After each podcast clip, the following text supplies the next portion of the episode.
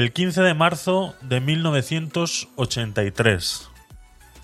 La Organización de las Naciones Unidas declara este día como el Día Mundial de los Derechos de los Consumidores. Este anuncio coincidía además con el aniversario del discurso que el expresidente americano John F. Kennedy pronunció en el Congreso en 1962 y donde por primera vez se abordaban una serie de derechos acerca de los consumidores como el derecho a ser informados, el derecho a elegir, el derecho a ser escuchado y otros tantos más que a veces se nos olvidan. Los consumidores eh, han sido la figura más afectada y vulnerable de toda la historia. El consumidor no es ni informado, ni es consultado, y sus derechos son menospreciados constantemente. Los mercados, dentro de un mercado libre, se regulan solos. Se regulan automáticamente. En un mercado y en un sitio donde existe la oferta y la demanda, el mercado hace solito su trabajo. No hace falta hacer nada. No hace falta regular. No hace falta modificar. Y mucho menos hacer lo que a unos cuantos les dé la gana. En el momento en el que solamente un grupito toma una decisión sobre un mercado, ese mercado deja de ser libre. Ese mercado está siendo contaminado por unas decisiones de un grupo de personas que tarde o temprano volveremos a sufrir los mismos, los consumidores. Llevamos un tiempo hablando de crisis, llevamos un tiempo hablando de recesión, llevamos un tiempo... Bueno, ya hace poco que no se habla tanto de una prima de riesgo, parece ser que ya no nos interesa tanto eh, eh, estar en un mercado internacional llevamos tiempo sufriendo que si acabamos de pasar el coronavirus, que hace dos años ya de eso, constantemente es una secuela que nos, nos quieren inculcar para que parezca que cada día nos está costando más entrar en un mercado libre. Cuando este grupito de personas toman estas decisiones, no se dan cuenta de que son decisiones sobre todo arbitrarias son decisiones en las que yo me pongo a pensar muchas veces cómo se les ocurren este tipo de decisiones. Yo me imagino a este grupo de gente sentados en una mesa y haciendo un brainstorming diciendo a ver qué podemos hacer para combatir la crisis. Ninguno de esos que están ahí reunidos ni es economista, ni plantea serlo. Son políticos. Son políticos eh, movidos por una ideología, ya sea de derechas, ya sea de izquierdas. Vuelvo y repito, los problemas que tenemos hoy en día no son problemas de derechas o de izquierdas. Son problemas de que tenemos un sistema democrático que no es viable. Que estamos manteniendo a unas personas ahí arriba que no saben hacer su trabajo. ¿Por qué no somos capaces de que estas personas lleguen a entender que ellos haciendo estas modificaciones en el mercado, lo único que estamos siendo perjudicados somos los consumidores? ¿Qué hay que hacer para que esta gente entienda de una vez por todas que el consumidor es el que tiene que decidir siempre a qué precio pagar las cosas, a qué cantidad y qué calidades quiere eso. Lo hemos hablado muchas veces aquí, hemos hablado muchas veces criticando cómo por culpa del consumidor hemos llegado a situaciones en las que vamos a los supermercados y encontramos dos tomates envueltos en una bandeja, envueltos en plástico. Y eso es una decisión que ha tomado el consumidor. Eso es una decisión que cuando el tomate está más bonito, está mejor presentado, nos da más ganas de comprarlo. Eso es una decisión que ha tomado el consumidor. Para bien o para mal. Eso es algo que nosotros podemos decir que hemos formado parte. Pero cuando viene un gobierno y te empieza a decir, no, pues los 20 céntimos de, de la gasolina ahora solamente pues eh, va a ser válido pues para los transportistas, etcétera, etcétera, etcétera, etcétera, que según ellos son los gremios más perjudicados. Se les olvida muchas veces que el que ha tomado esta decisión ha obligado a la gente a vivir a 30, 40 y 45 kilómetros de su trabajo. Que igual no utilizan el coche para trabajar, pero sí utilizan el coche para ir al trabajo. ¿Qué hacemos con esta gente ahora? Esta gente ahora de repente nos da igual. Los sacamos directamente del mercado. O de repente nos vamos a que todos los productos que tengan el 4% de IVA, ahora de repente tienen el cero. Vale. Pero nos olvidamos de las carnes, de los pollos. ¿A qué suena esto? ¿A qué suena? Suena a que ¿Por qué vamos a bajar el IVA de la carne? ¿Y por qué vamos a bajar el IVA del pollo? ¿Para beneficiar a los ricos? Es donde te das cuenta que todas las decisiones que toman son ideología pura. No tiene más. No tiene más. No se han puesto a pensar ni siquiera en absolutamente nada. Congelamos los alquileres. Congelamos los alquileres. Yo no necesito que congeles los alquileres. No lo necesito, el mercado no necesita que congelen los alquileres. Lo que necesita es una regulación justa para la persona que alquila y una regulación justa para el que pone su piso en alquiler. Prohibido los desahucios. ¿No se dan cuenta que están protegiendo a delincuentes?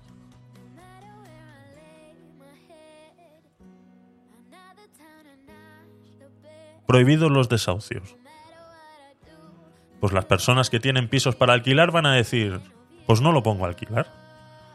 ¿Qué pasa en el mercado? Los precios suben. No, pero están topados. Pues cada vez va a haber menos oferta. Más demanda, menos oferta, precios más caros.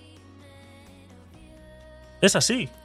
En el momento que tú dejes de topar los precios, los precios se van a disparar automáticamente.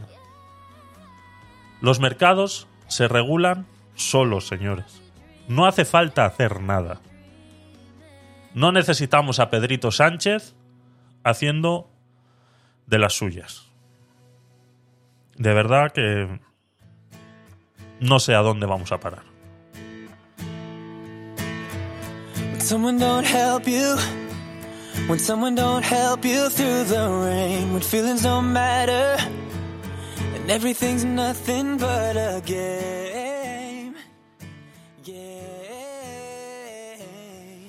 Buenas noches, bienvenidos una noche más a vuestro podcast favorito y cada vez el de más gente. Podcast Night número 43. Volando voy. Volando vengo. Buenas noches, gracias por estar ahí, gracias a todos los que estáis en Twitch, gracias a todos los que estáis en Clubhouse.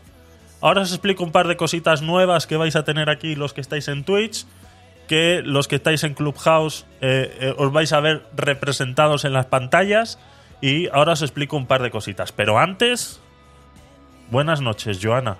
Bienvenida. ¿Cómo está usted? Buenas noches. Buenas noches, Javier, y buenas noches a, todos los que nos están acompañando en Twitch, los que nos están acompañando en Clubhouse. Y a ver qué nos depara. Bueno, ya sabemos lo que nos depara. Ahora tenemos que comentarlo las novedades, lo que nos depara, eh, no quiero ser catastrofista, pero regular, Javier, regular. No pinta bien la cosa. Como acabo de comentar en la introducción, eh, yo es algo que siempre lo he intentado explicar en estos podcasts, cada vez que hemos hablado de este tema.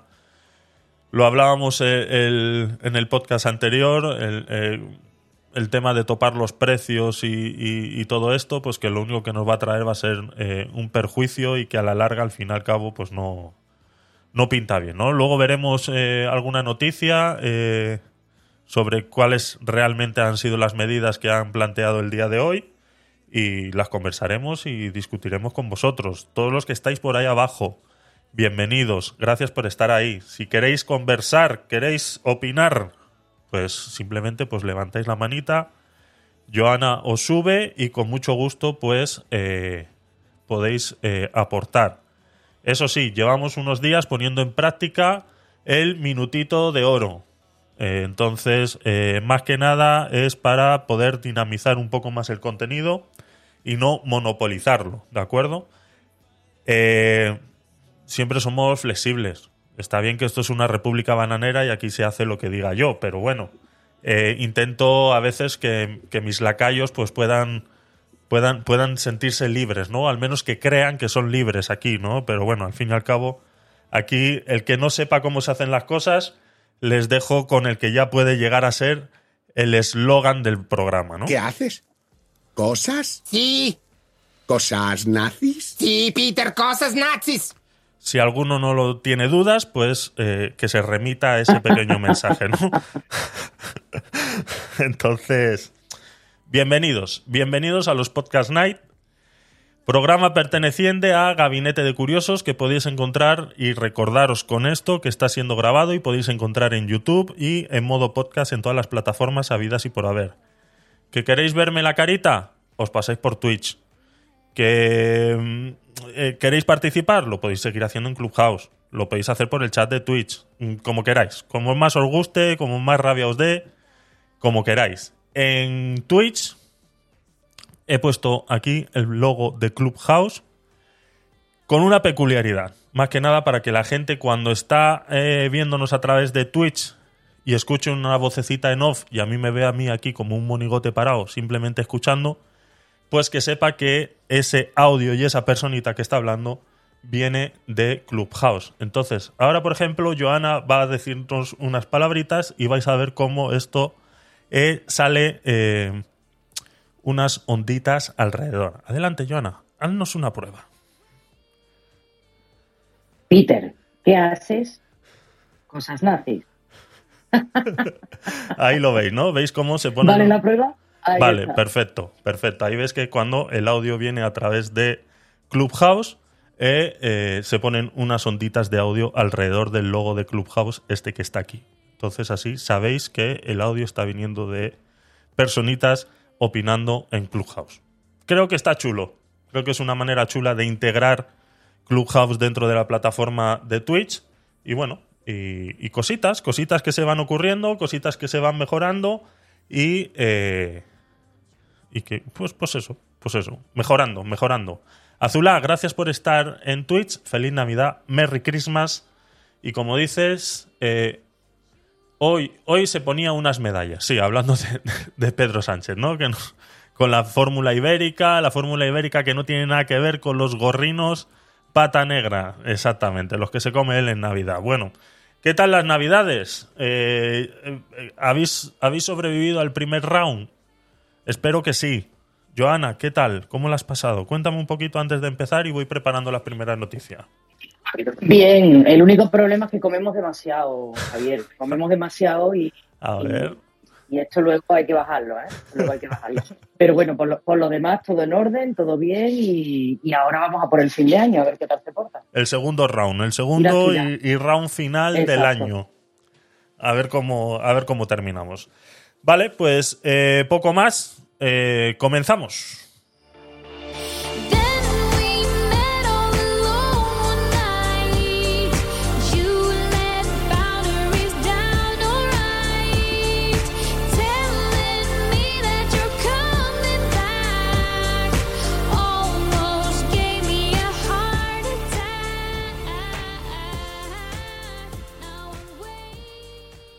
Pedro Sánchez, Pedro Sánchez, Yolanda Díaz, Pedro Sánchez, Yolanda Díaz, Pedro Sánchez, Pedro Sánchez, Pedro Sánchez, Yolanda Díaz. Los protagonistas de hoy. Los protagonistas de hoy. Hoy se han. eh, Pero no lo digas más, Javier, a ver si se me va a aparecer en el espejo algo. Ay, qué susto. como Beetlejuice, Beetlejuice, Beetlejuice, ¿no? Sí, una cosa así. O Verónica, Verónica, Verónica, tal cual. Más o menos. Pues se nos ha aparecido el diablo, podríamos decirlo de esa manera. Este martes, o sea, hoy se han conocido las medidas del nuevo paquete anticrisis del gobierno. El paquete anticrisis del gobierno. Eh, cuidado. Que incluye una de las más polémicas de todas. Un cheque comida de 200 euros. Y como ya decía antes, la congelación de los alquileres. Aquí en el periódico libremercado.com nos ha pasado Joana la noticia muy bien resumida, la verdad que lo han hecho, lo han hecho muy bien y eh, sobre todo destacar estas dos medidas eh, que pueden ser eh, las más polémicas porque como siempre hay que tirar, son medidas de las que hay que tirar de presupuesto. O sea, son medidas en las que de lo que no tienes tenemos de todo, ¿no? O sea, eh, por eso yo creo que son las más las más polémicas, ¿no? Porque luego las otras podríamos decir que pues es lo que yo llevo diciendo hace mucho tiempo, ¿no? Si, si realmente el gobierno quiere hacer algo, lo primero que tiene que hacer es quitar impuestos, ¿no? Y bueno, rebajar el, del 4 al 0, pues bueno, es algo que, que, que tendría que quedarse para siempre. Yo creo que hay productos por los cuales simplemente no habría que pagar eh, IVA, pero dentro de esos productos tienen que estar incluidos todos, no los que a ellos les dé la gana, como si fuera eso una canasta básica tercermundista. Empezando, pues eso, ¿no? Y que luego reducirán el aceite del 5, pastas. O sea, es que yo cada vez que escucho esto, Joana, de verdad que.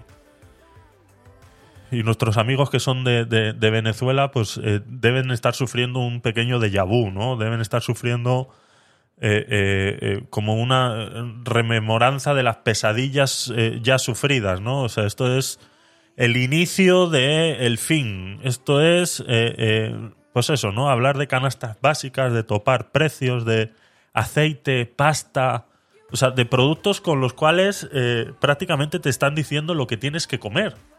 O sea, no se dan cuenta que eh, esto, pues, eh, es eso, ¿no? O sea, no es otra cosa que eso. O sea, ¿quién decide? ¿Quién cojones decide qué IVA se reduce a qué producto y a cuál no? O sea, eso es una cosa que a mí no me cabe en la cabeza y nunca me va a caber en la cabeza. ¿Por qué decides reducir el IVA del aceite y de la pasta y de la carne y el pescado y el pollo? No. O sea, ¿por qué? Pues como he dicho antes, eh, no sé qué opinas tú, Joana, pero yo lo tengo muy claro, ¿no? Son ideologías y, no hay otra, o sea, no hay otra explicación, no hay manera de explicar esto, ¿no? Eh, es- esto lo- por, donde quieras intentar cogerlo, yo al final termino en el mismo punto. No sé qué opinas tú, Joana. Bueno, yo, yo lo que opino que esto responde mm, a la agenda planificada en la que nos movemos desde hace ya varios años.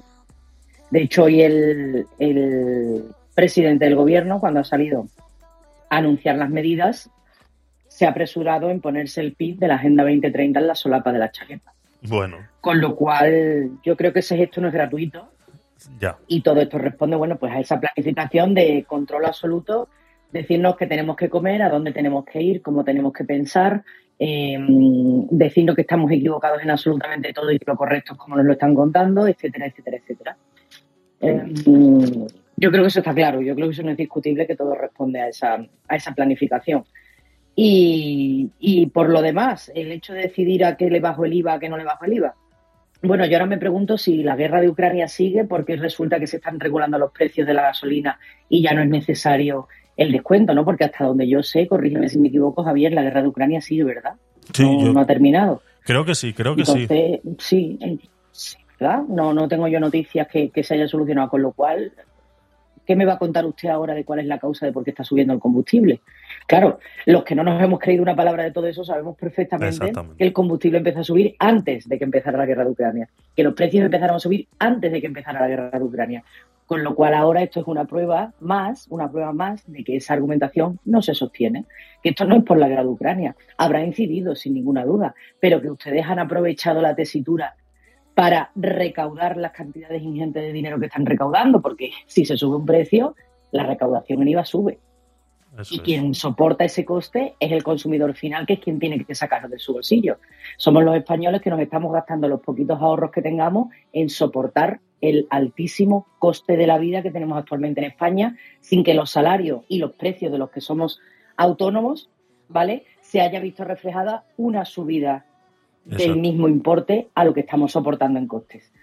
Entonces, pues, una cosita más, Javier. Eso, es lo que es, pienso, una cosita es. más. Dice la noticia, entre las medidas más polémicas está un cheque ayuda destinado a la compra de alimentos que beneficiará, según el gobierno, a más de 4 millones de familias. Aquí yo tengo que hacer una puntualización porque aquí eh, a, Libre Mercado se le ha olvidado eh, comentar algo sobre este, sobre este pequeño eh, cheque eh, de ayuda, ¿vale? Eh, es un cheque de ayuda, ¿de acuerdo? no está destinado a la compra de alimentos, ellos no van a tener manera de saber en qué se va a gastar ese dinero porque no es un cheque de comida, ¿de acuerdo? Es un dinero depositado en tu cuenta, entonces no va a haber manera de saber. Esto simplemente es algo que ellos han querido dar a entender como para que parezca que sí, vamos a dar 200 euros, pero lo vamos a dar realmente a la gente que lo necesita y gente que eh, es para comer. O sea, ¿no? ¿Sabes? Como que cuando tú vas por la calle y te pide alguien dinero y te dice, es para comer. Pues esto es lo mismo. O sea, eh, ahora son ellos lo que te están diciendo que te están dando dinero para comer.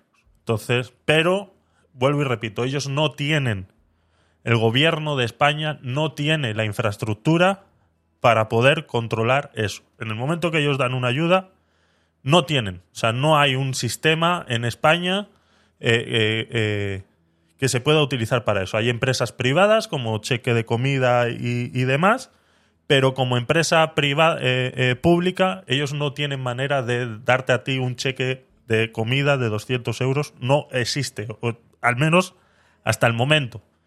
Llegaremos, llegaremos, porque eso es el próximo paso. Ese es el próximo paso. Y lo siguiente que está mal eh, eh, aquí en la noticia y que yo sí he leído en otros, en otros sitios, dice en el que según el gobierno ayudará a más de 4 millones de familias. No es que ayudará a más de 4 millones de familias, sino que va a haber un tope de 4 millones de familias. O sea, en el momento que lleguen 4 millones de familias y pidan ayuda, hasta ahí. La familia 4 millones 1 se queda sin cheque. O sea, esto va a ser, como se dice eh, en la calle, una merienda de negros. Como todas las ayudas que dan los gobiernos y que a las cuales nos tienen acostumbrados últimamente. Que siempre las reciben los mismos, bajo los mismos sistemas y siempre son los primeros en conseguirlo todo.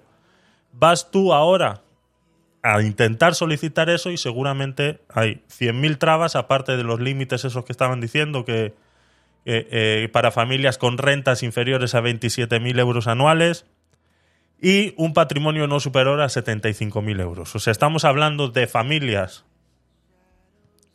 donde solo trabaja una persona o si trabajan las dos, son los dos eh, mileuristas eh, eh, muy precariamente y que eh, vivan de alquiler, porque en el momento que tengan un piso en propiedad mm, ya vale más de 75.000 euros, entonces su patrimonio supera ese valor. Entonces nos estamos refiriendo,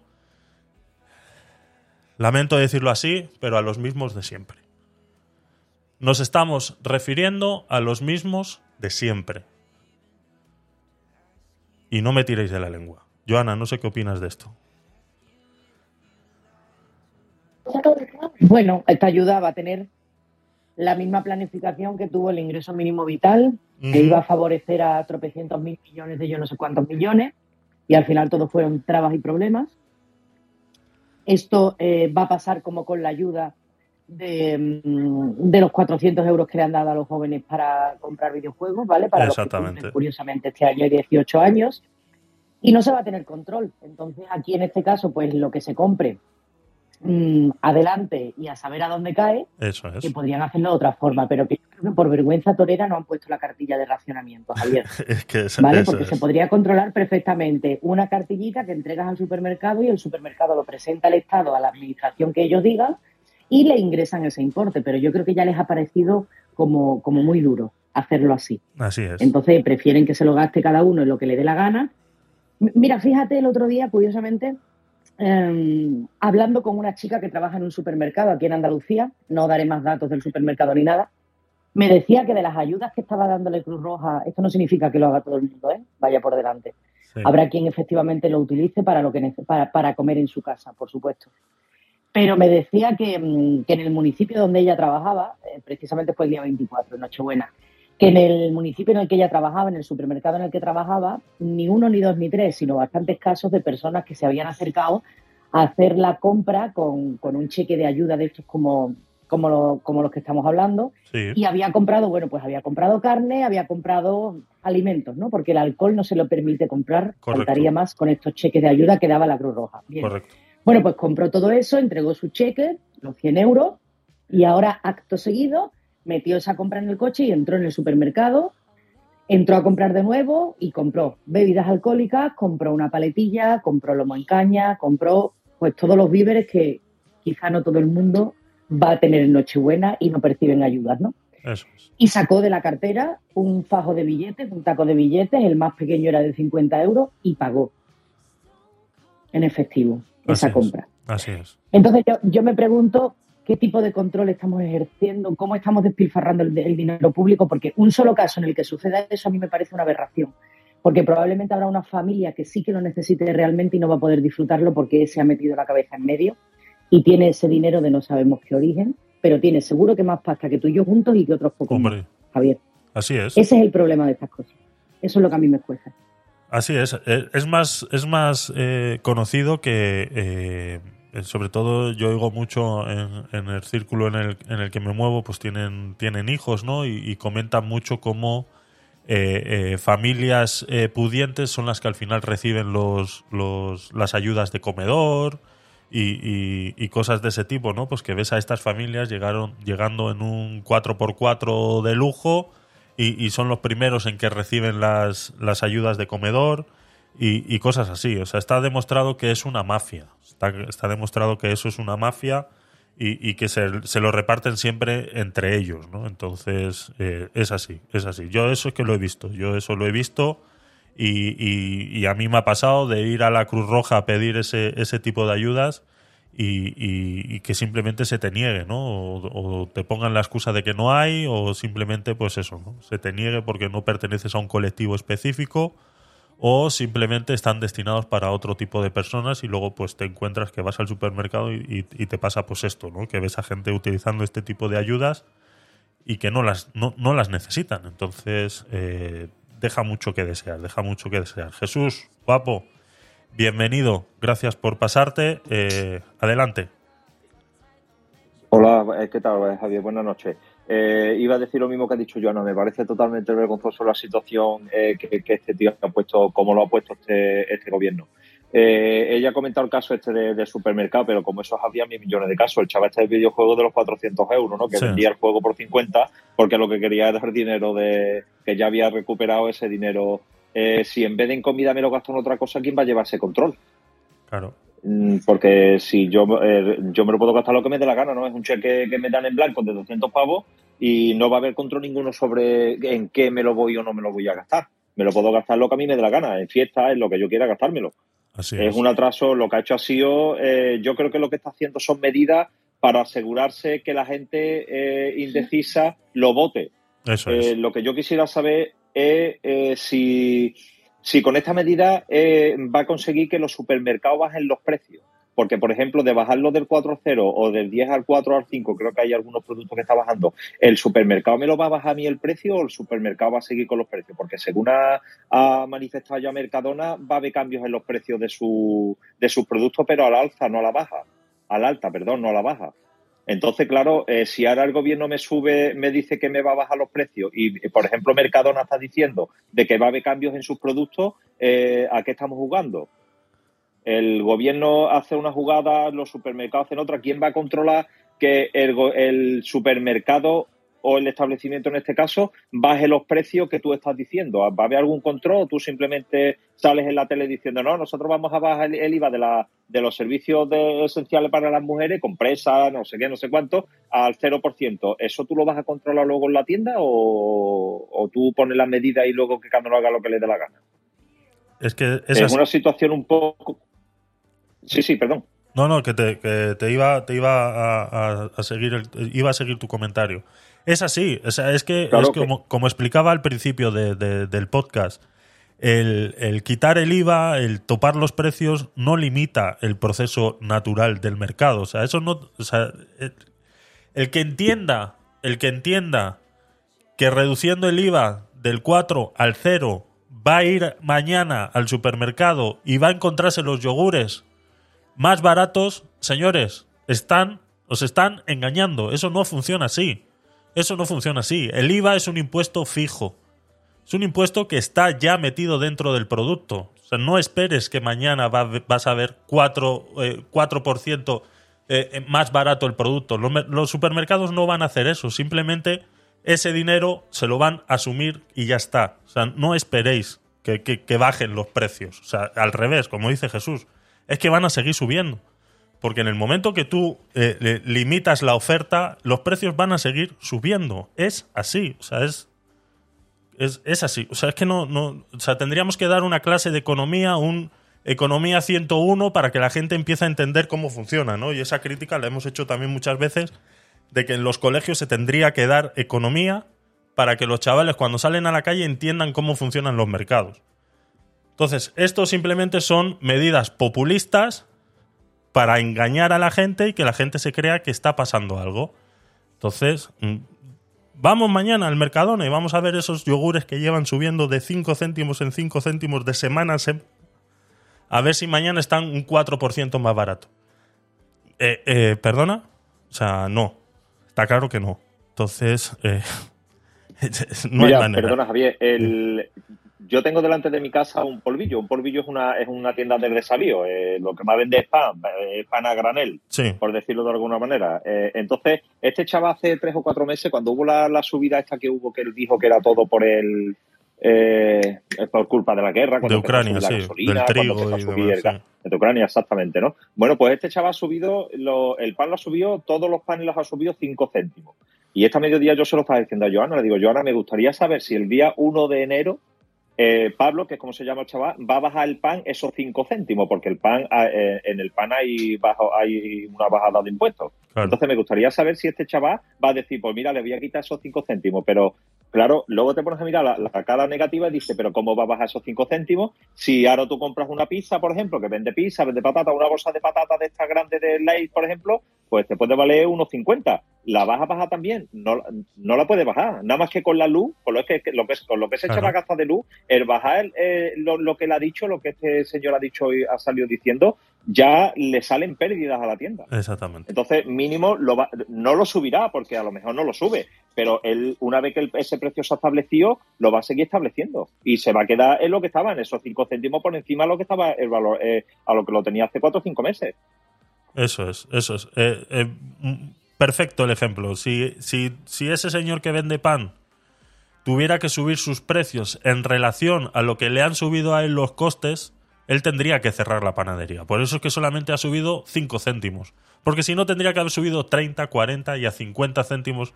Una barra de pan de 60 céntimos, con la subida del trigo y del gasoil y de todo, con el tema de Ucrania y de todo, como nos lo quieren vender, esa barra de pan tendría que haber valido 1,10.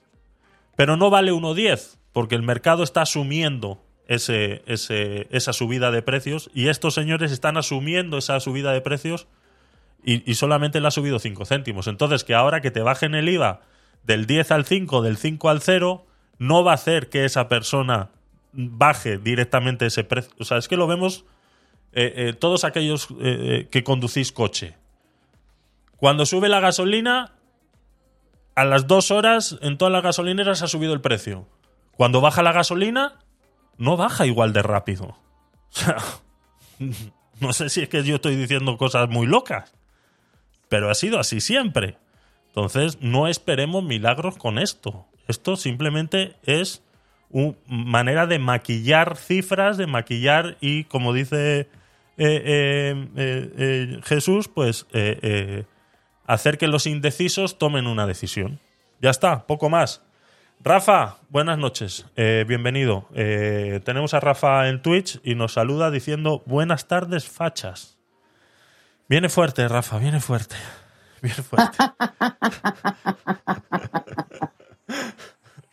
viene fuerte, viene fuerte. Eh, seguía diciendo la, la noticia, dice, entre las medidas más polémicas está la congelación del precio de los alquileres. ah, vale, espera, que, que es que no ha terminado el comentario, Rafa. claro. Acaba de terminar el comentario y dice tres puntos de mierda, se me olvidó añadir. Dice, dice Rafa, ¿vale? entre las medidas más polémicas eh, está la congelación del precio de los alquileres, que consistirá en la prorrogación automática de los contratos de alquiler vigente durante seis meses para evitar las posibles subidas de la renta. Esto pues tres cuartas partes de lo mismo, ¿no? Eh, yo llevo toda la vida viviendo de alquileres y no he necesitado que nadie me congele los precios. Eh, mm, no sé, que están altos, sí, están altos. Pero yo creo que están altos porque la oferta no es suficiente para toda la demanda que hay. Es así de fácil. ¿El Estado qué tendría que hacer en este caso en vez de estar topando precios? Pues igual de repente se tiene que plantear hacer unas medidas de vivienda adecuadas a la situación actual y dejar de estar mandando a la gente a la periferia a vivir y hacer eh, ciudades dormitorio como les gustan hacer. Eh, esto pues en Estados Unidos, eh, eh, en Panamá, pues eh, yo estaba, eh, cuando yo vivía en Panamá, yo vivía a 45 kilómetros eh, en autobús de- de- del trabajo y, bueno, pues ahí dentro de lo que cabe, pues pagas un, un taxi te vale un dólar cincuenta, el autobús te vale 50 céntimos, y dices, pues bueno, dentro de lo que cabe, pues puedes, puedes sobrellevar de alguna manera, ¿no? Pero aquí tenemos alquileres altísimos, transportes carísimos y eh, mandando a la gente a vivir, pues eso, a 45 50 kilómetros de su, de su sitio de trabajo, hablo en las grandes ciudades, ¿no? Luego ya en otros sitios eh, eh, y tal, pues será diferente, ¿no? No sé por allí, Joana, por esa parte de, de- de España, esa por allí, de, de- por donde suele soplar el viento de vez en cuando, cómo, cómo estáis con el tema de alquileres, pero... bueno, No, sobre todo ya, ya no es el precio que tenga o no el alquiler, Javier, es que mm, nuevamente volvemos a caer en lo mismo que ya pasó con la declaración del estado de alarma y, y las medidas que se adoptaron en la pandemia. Esto es una medida del gobierno, pero cuyo coste no soporta el gobierno. A Rafa estoy intentando subirlo, no pero sé- no sé si él no le da o yo no da. No, no lo soporta el gobierno, esto es una, una medida que la está soportando el propietario del inmueble, ¿vale? Porque le Ujú. están limitando los derechos inherentes a su cualidad de propietario, ¿vale? Que es al, al disfrute y la explotación de su inmueble. Entonces, eh, entre eso y la prohibición de los desahucios, usted está dejando a los propietarios a los pies de los caballos, porque de alguna manera se presume que quien tiene un piso para alquilarlo, pues que es como hiper mega y ultramillonario, o mm, quizá deberíamos preguntarnos si esa persona ha comprado ese inmueble con muchísimo esfuerzo, muchísimo trabajo y para tener eh, un futuro garantizado que complemente su jubilación el día de mañana para dejárselo a sus hijos. Que esos escenarios también los hay. por No supuesto. mundo son duques ni herederos universales de patrimonios ingentes, ¿entiendes? Entonces, esos son el tipo de cosas que, que a mí me chocan mucho porque sí, mira las medidas que hemos adoptado, ¿no? Es que usted está disponiendo de mi patrimonio, Eso. es que usted me está expropiando de las facultades eh, inherentes al derecho de la propiedad privada. Entonces, esa, es- esa medida me ha chocado siempre y el hecho de que la sigan prorrogando me choca aún más. Pero mira, si te parece, vamos a darle paso a Rafa a ver Sí, qué nos sí, tiene sí. que contar y a ver qué nos cuenta también del tema de la gasolina, que seguro que Rafa nos ha dado una información de primerísima mano. Bienvenido, Rafa. Hola, Rafa, ¿qué tal? Hello. ¿Qué tal? Vaya, vaya, vaya chafacha que tenía aquí montado, vaya sinvergüenza. Para una cosa que no se comunista Pedro Sánchez va y lo criticáis, de hacerle palmas, coño, ahora es el momento. Ha quitado el IVA de algunos productos.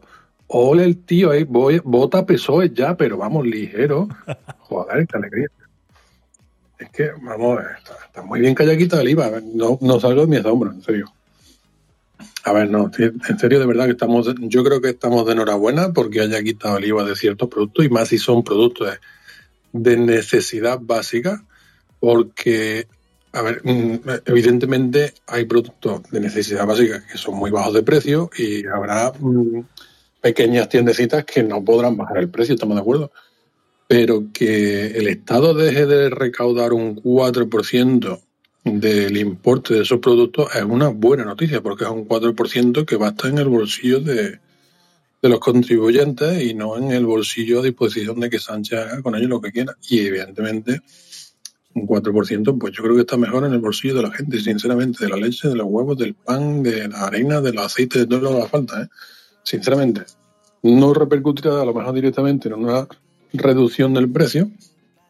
Oye, pero a lo mejor los mayoristas querían que hacer la liquidación mensual y trimestral de IVA, pues sí le va a repercutir. Y al cabo de a lo mejor un mes, pues pueden bajar el precio mm, a, los- a las pequeñas superficies, a las pequeñas tiendas y demás. No, no creo que sea inmediato, pero ojalá perdure esa medida mucho tiempo, se siente, y ojalá se, no sé, se inunde de bajadas de impuestos a, a otros productos. ¿Por qué no? Y con respecto a la gasolina y lo demás, lo que no sé qué, qué voy a contar, si eso está ya más que trillado, ¿no? Hoy tiene la campanita, Javier. ¿Sí? ¿Te- ¿Quieres que te la ponga? Te, te la pongo. No, no, Mira, mira. no que me estreso. Es que le gusta, ¿no? Eh, Le gusta, le gusta al límite. Estaba echando de menos que le cortáramos a Vic, ¿eh? Y estaba ya Estaba-. Estaba estresado. Ahí estaba está. estresado. Vale. Eh, a ver, Rafa.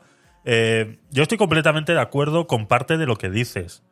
Yo, como he dicho antes, yo creo que hay ciertos productos de por sí que el, el Estado no debería por qué beneficiarse de la venta de esos productos. Pero ahora bien, ¿quién decide qué productos son y cuáles no? Ahí es donde entra el problema y donde entra el sectarismo de esta gente. O sea, eh, que tú me digas a mí que le quitas el IVA a los huevos y a la carne no, quisiera saber yo a raíz de qué y con qué lógica. Eh, por favor, que alguien me lo explique, porque es que no lo puedo entender. O sea, es algo que no puede entrar en mi cabeza que tú decidas qué es lo que yo tengo que comer y qué es lo que no puedo comer. Porque es eso, estás decidiendo realmente qué es lo que puedo y no puedo comer. Eh, eh, eh, hay, hay un hay un chiste muy muy malo, ¿no? Que dicen que, en Cuba que, que, que cómo le llaman a, a, a los filetes de carne, ¿no? Eh, eh, Jesús, no sé si te sabes este chiste. Pues Dime, dime. en Cuba los filetes de carne le llaman Jesús, ¿no? Porque todo el mundo habla de ellos y nadie los ha visto. Pues ese es, ese es el mismo, el mismo, el, el- el- el- el mismo No, tema. no sabía yo eso. Pero sí, sí, es, es- es donde estamos llegando. Pero claro, el, eh, a lo que Rafa está diciendo de que eh, eh, hay que hacerle.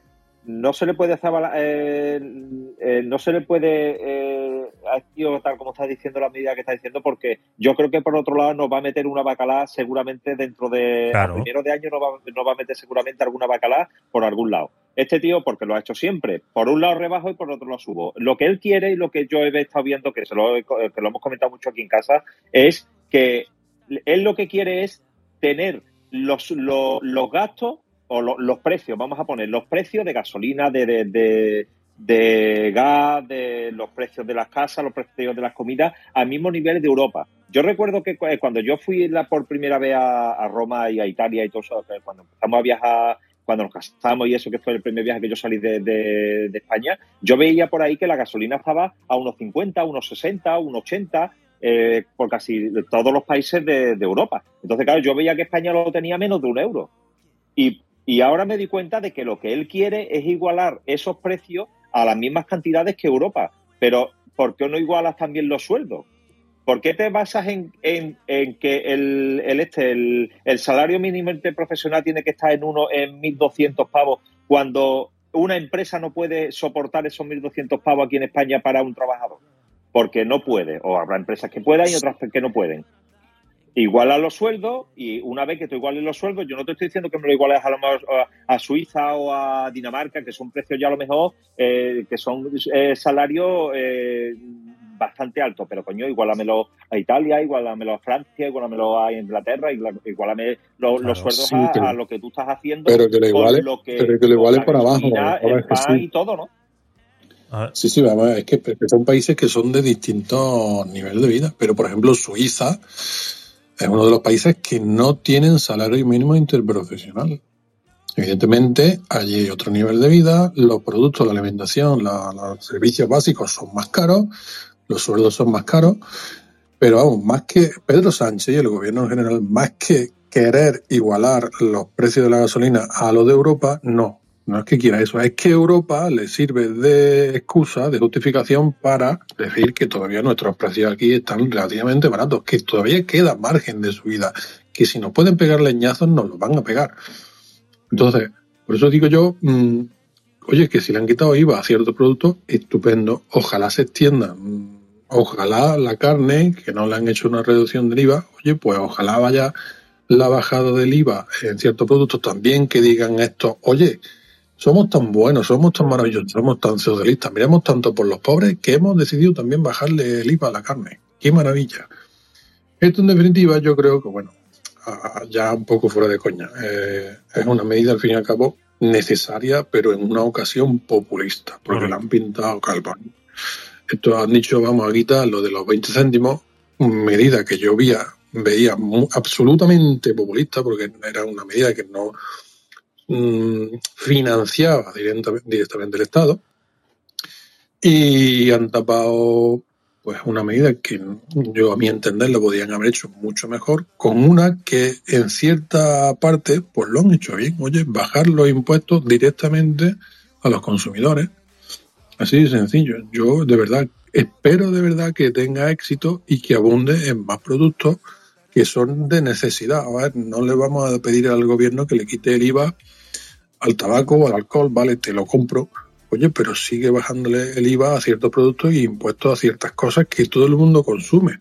Este ejercicio y el anterior, pues debido a la inflación, como se ha repetido tantísimas veces, no han deflactado el IRPF. El gobierno, eh, en, en- en importe o en cuantía relativa, están recaudando mucho más. El euro se ha devaluado. Los impuestos son los mismos. El IRPF se sigue pag- pagando en los mismos en las mismas tabulaciones. ¿Qué quiere decir? Es que sin hacer una elevación de impuestos, que la han hecho, el Estado está recaudando más. El nivel adquisitivo de los españoles es menor, porque la presión fiscal es mayor. Por lo tanto, no es tampoco que nos estén regalando realmente nada. Y aún así, con todo y con eso, como hemos comentado también muchísimas veces, la deuda pública está aumentando diariamente a unos niveles fuera de órbita. Lo visto, el próximo mes de enero se va a dar el récord de eh, cuantía de coste que va a tener el Estado, porque ya está unificado también, de los pagos de las jubilaciones. Creo que son, han dicho, leído por ahí, que se, que se van a pagar en enero 13.000 millones de euros solamente en pensiones. Ojo al dato. Así es. Vale. Eh, No, oh, pero un, un comentario, Javier, un Vale. comentario respecto a lo que decía Rafa. Que bajen los impuestos, eso es una cosa maravillosa, maravillosa. Sobre todo, en este caso, los impuestos que graban el consumo de bienes de primera necesidad, aunque se han dejado, como tú bien decías, bastante atrás. ¿Vale? Porque no solo de huevos y pan vive el hombre.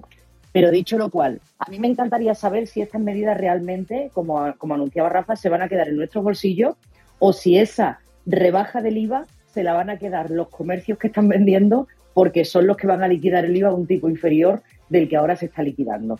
Que mucho me temo y ojalá, en esto me encantaría equivocarme, que eso es lo que va a suceder. así es. Porque, ¿quién va a controlar eso? Los consumidores nos quejaremos, pero nos quejaremos en el patio de vecinos aquí, que es lo que nos gusta, ¿entiendes? Pero no tomaremos las medidas efectivamente que deberíamos tomar de denunciar ese comercio. Claro. Todos deberíamos coger y plantarnos mañana en todos los supermercados y hacerle fotografía. Y a partir de que entre en vigor esta medida, ver si esos precios realmente se han, de- se han rebajado por el importe del IVA que se está reduciendo. Porque de verdad, de verdad que mucho me temo que eso a nosotros no nos va a llegar. De forma inmediata, yo estoy convencido de que sí. De forma inmediata no va a llegar, pero yo estoy convencido. A ver, si hay eh, mm, competiciones en, en las ofertas semanales de ciertos comercios, no me cabe duda de que en el momento en que entre la, la, la medida esta de la reducción del, del IVA, pues ya se preocuparán también los comercios en, eh, en publicar y en hacer marketing con que están aplicando esta medida. Y ya se ocuparán los consumidores de ir a comprar donde la leche, los huevos, los yogures y lo que sea más esté más barato, porque es que de hecho ya lo hacen. Es que la leche es un reclamo, por suerte o por desgracia, que también ha habido un- una guerra comercial con respecto a leche, que en algunos mm, comercios, en algunas grandes superficies, se vendía por debajo de coste. ¿vale? Eh, por eso digo, ya se ocuparán los consumidores, pues eso, pues, efectivamente, de estar pendientes de, de si hay bajada o no hay bajada y de ir a comprar donde les salga más rentable, obviamente. Pues lo veremos, lo veremos a ver cómo se, se desarrolla. Yo no le tengo mucha fe tampoco. Creo que eso al final se terminará diluyendo en, en el precio y, y es que los precios van a seguir subiendo. Siempre y cuando sigamos en esta, en esta tónica, los precios van a seguir subiendo. Y bueno, eh, sí es verdad que lo que dice Rafa, pues entrarán en una guerra de a ver quién es el, el más guay de todos y el que más eh, aplica estas cosas y, y nos llenarán los supermercados de cartelitos pero habrá otros pues que intentarán eh, lo que están por un lado recuperarlo por otro y el gobierno será el primero que intentará hacer algo así.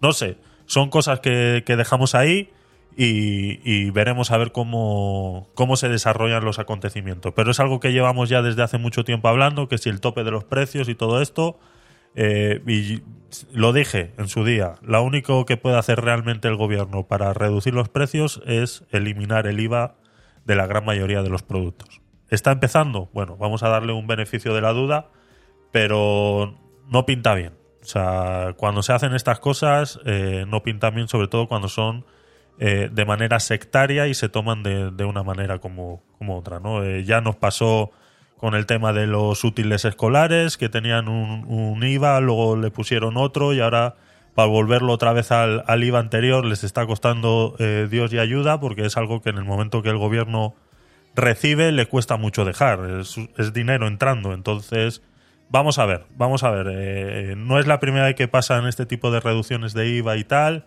eh, con el IVA super reducido del 4% pasó exactamente lo mismo, cuando se tomó la decisión de qué productos iban a entrar en el IVA super reducido, que ya eh, que estaban en el, en el IVA del 10%, que el IVA reducido del 10%, y, se sacaron ciertos productos ahí y se pasaron al IVA super reducido, también pasó exactamente lo mismo, hubo mucha polémica en que quién tomaba esa decisión, eh, mucha gente no estaría contenta, eh, lo hemos sufrido en la pandemia con el tema mascarillas, temas test y temas, al fin y al cabo todo esto eh, eh, termina siendo todo un batiburrillo de, de cosas y al final yo no le veo beneficio. ¿Que alguien le verá? Pues bueno, eh, pues como el que eh, eh, el que se fue al supermercado y, llenaba el carrito de, kilos de harina para luego revenderlos en Wallapop, pues bueno, pues igual esa gente igual eh, ve beneficio en esas cosas, ¿no? Pero bueno, ya veremos. Vamos a otras a otros temitas.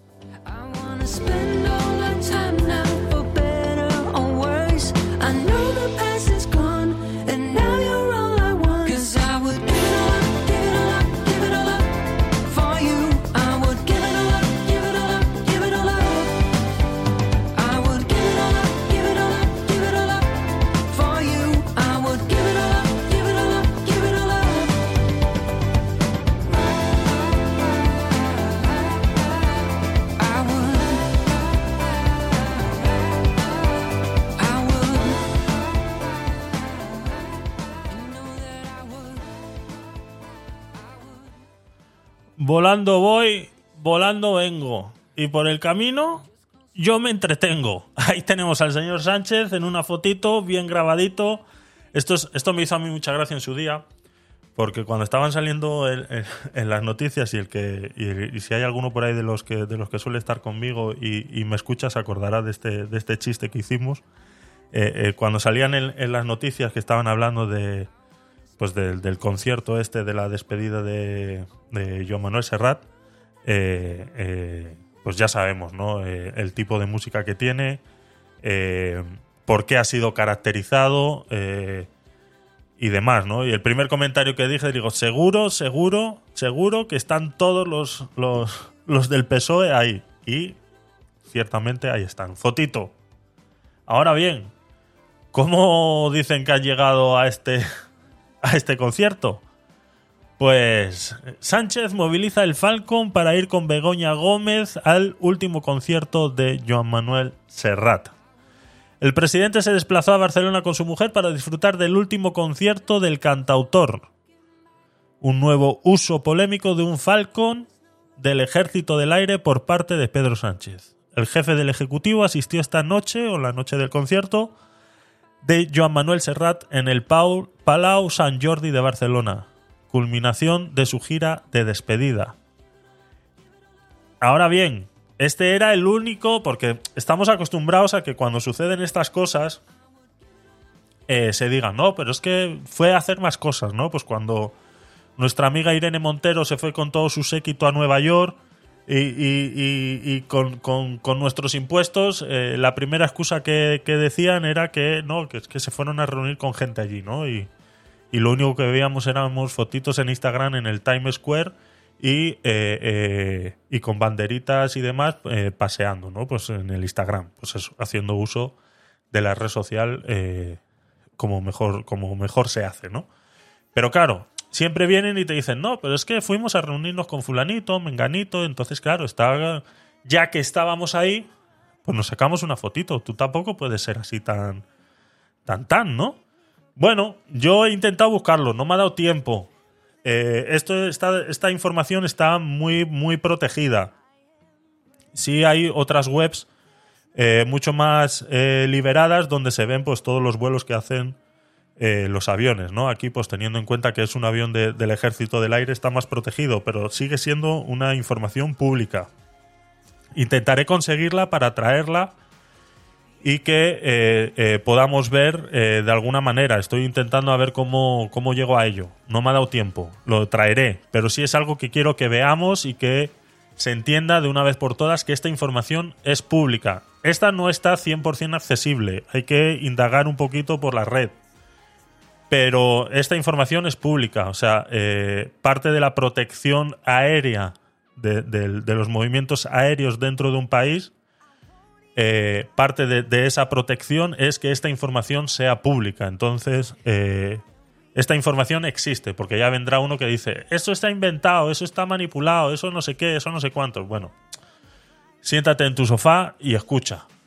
Esta información es pública. La traeremos. Intentaremos eh, eh, traer el enlace y traer la ruta, intentar capturar las rutas que hace el Falcon y, demás. Eh, vuelvo y repito, no es fácil, pero es posible. Esta información es, es viable y alguna vez ya lo hemos comentado de que es pública toda esta información que hacen los vuelos de los aviones y demás es pública. Entonces intentaremos traerlo, ¿no? Eh, según revelan aplicaciones de seguimiento de vuelo, el avión del Ejército del Aire despegó de la base de Torrejón rumbo a la capital catalana a las 7 y 28 de la tarde, trasladando presumiblemente a Sánchez y a su mujer y aterrizó en Barcelona a las 8 y 15. Y bueno, y dice la noticia eh, del periódico Libertad Digital, ¿no? Pero ya sabemos que esto pues es algo que compartimos eh, aquí también, ¿no? El presidente que pide ahorro energético y predica contra el cambio climático sumó un nuevo uso cuestionable de este avión que utilizó junto a su mujer para asistir al concierto al que acudieron también otros políticos. Y ahora agrego, no se nos olvide que cada vez que el Falcon es movilizado, eh, y es movilizado para el uso exclusivo del presidente y de su séquito, si digamos que sale, para que os pongáis en, eh, para que entendáis el, el, el, el- el- gasto energético y de contaminación que sucede cuando una persona o las 25 que quepan dentro del Falcon, no lo sé, me da igual, aunque lo llenes con 100 personas, me da exactamente igual. Eh, mm, no hay manera de- de justificarlo, ¿de acuerdo? O sea, no es eh, eh, eh, la huella de carbono generada por cada individuo que vaya dentro de ese avión nunca va a justificar el uso de un avión para desplazar X cantidad de personas. Cuando el avión sale, por ejemplo, de Madrid y se, y se va a Barcelona, el señor presidente ha salido de la Moncloa, ha salido en un coche oficial y se va al aeropuerto. En el aeropuerto coge el Falcon y se va a, a Barcelona. Cuando el vuelo está de camino, ya ha salido otro coche oficial horas antes hasta Barcelona. Para que cuando ese señor haya llegado con su Falcon a Barcelona, tenga un coche oficial esperándole ahí para ir al Palau Sant Jordi. O sea, hay un coche oficial que se va de vacío desde Madrid hasta Barcelona. Este señor utiliza el Falcon para ir en su comodidad y su. Pues eso, porque vamos, en coche seis horas o no sé lo que se tardará de aquí a Barcelona, cuatro horas y media, cinco, no lo sé, me da igual. Eh, no lo puede hacer. O sea, es algo que.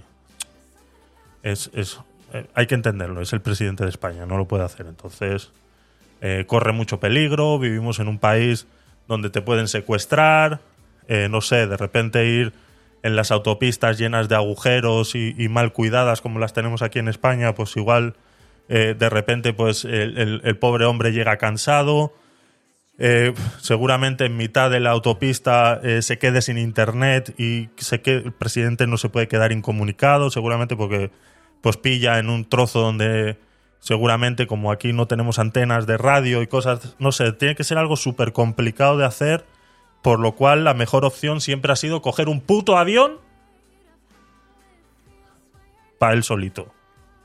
No lo entiendo, chicos. O sea, no sé qué opináis. No sé qué opináis de esto, pero es que a mí.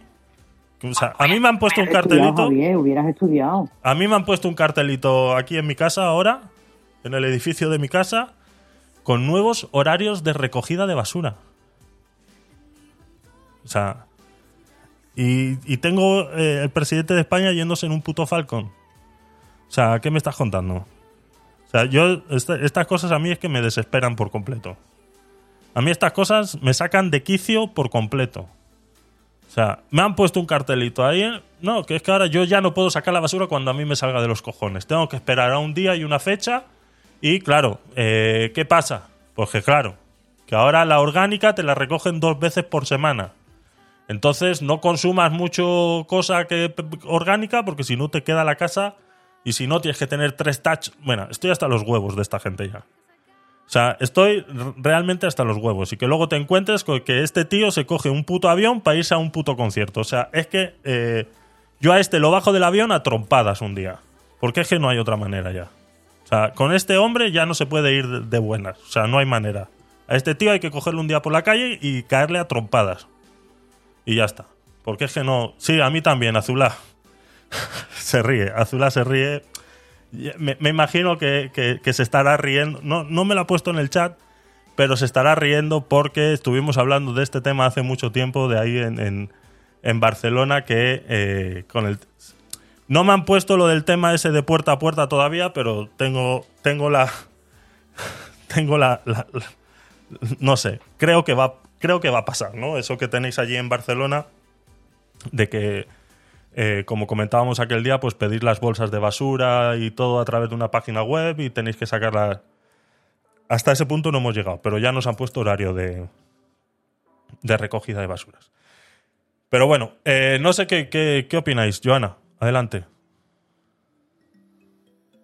Bueno, pues eh, este señor, mm, mi punto de vista, que está absolutamente endiosado, pero esto es más, mm, o sea, y lo que no nos enteraremos, esto nos hemos enterado del concierto, pero habrá tantas y tantas veces que movilice recursos públicos para fines personales, incluso fines del partido, que ya sabemos que lo ha hecho, coger el Falcon y movilizar recursos eh, públicos para ir a mítines del partido, para ir a, a reuniones de, de cúpula del partido, para todo, o sea, lo tiene como si fuera el Vespino en la puerta de casa para ir al centro, ¿no? Pues una cosa así, movilizo Eso el es, Falcon, eso es. mando coches vacíos, incluso cuando voy a vender el discurso del cambio climático. Tengo la desfachate de movilizar el Falcon en el Super Puma y dos Audi A8 y me los llevo a tropecientos mil kilómetros vacíos para que luego allí me recojan y ande eh, 200 metros de un sitio a otro donde tengo que ir. De absoluta vergüenza, de absoluta vergüenza, Javier.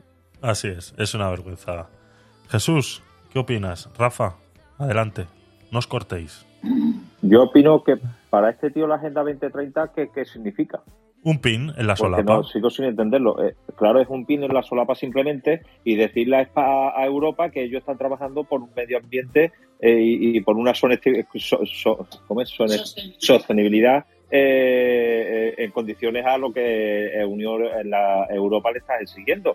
Pero luego él mismo es el primero que está tirando, eh, por- bueno, está tirando dinero. El dinero que está, que está derrochando con el Falcon y, y- y con el Puma es tremendo. La imagen que salió del aeropuerto con los 11 coches, 11 Eso es. coches, Dios mío de mi arma. Es lo que, es lo que has dicho tú. Eh, ¿tú, ¿Tú qué te crees? Que a ti, que, que te van a coger y te van a pegar tres tiros cuando tú vayas por la carretera, no sé, 11 coches para mover al presidente del gobierno de España. ¿Tú quién te crees que eres? Exacto. si eres una potencia insignificante a, ni- a nivel mundial.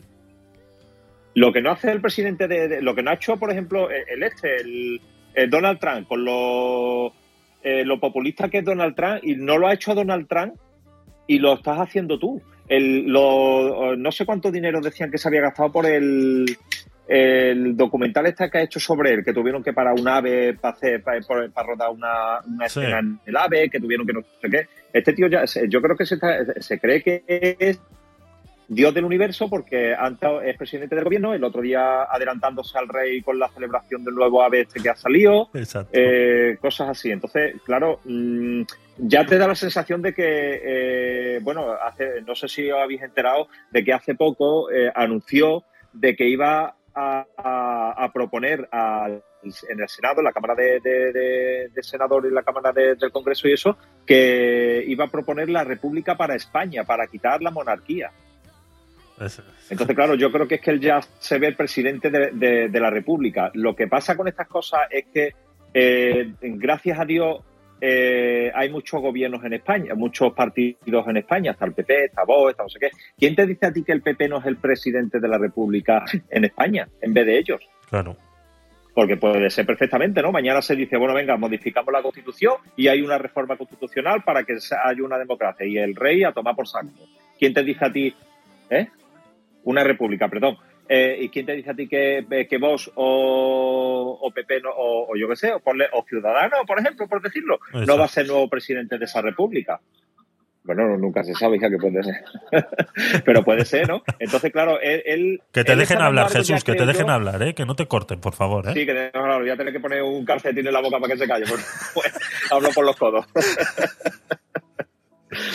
Entonces, claro, no, no entiendo cómo este tío se está viendo ya líder de un, de un país al que está reventando y al que si en algún caso algún día se llega a, a ver república aquí en España, él pretende ser el presidente de esa república. La gente está ya muy quemada de él. Sí. Está mucho y además se ve, tú vas por la calle hablando y a no ser que el tío sea de izquierda, acérrimo de izquierda, de esto que te defiende eh, una peseta aunque sea un real, eh, tú ves que, que no, que la gente está muy quemada él. Y más con las cositas que hace, con las cositas que propone, con las cositas que, que tú ves. Yo, por ejemplo, esto que tú acabas de comentar ahora mismo, no lo sabía, no sabía lo de, lo de Falcon. Sabía, por ejemplo, eh, que, que sí, que había hecho un viaje...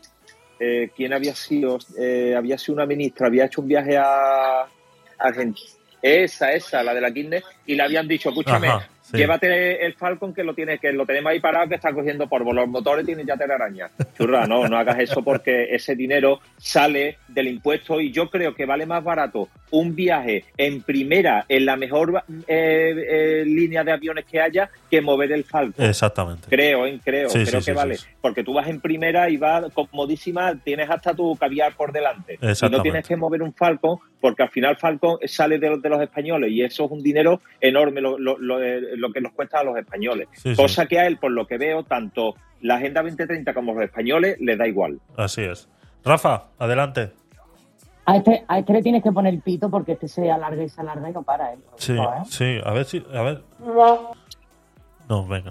Rafa. Pero, pero mira, es que, vamos es que este es un tema para, para alargarse, porque vamos, el, Entonces te pongo El el, te pongo el que- temporizador ya o. pero sí, pero a 15 minutos, por favor.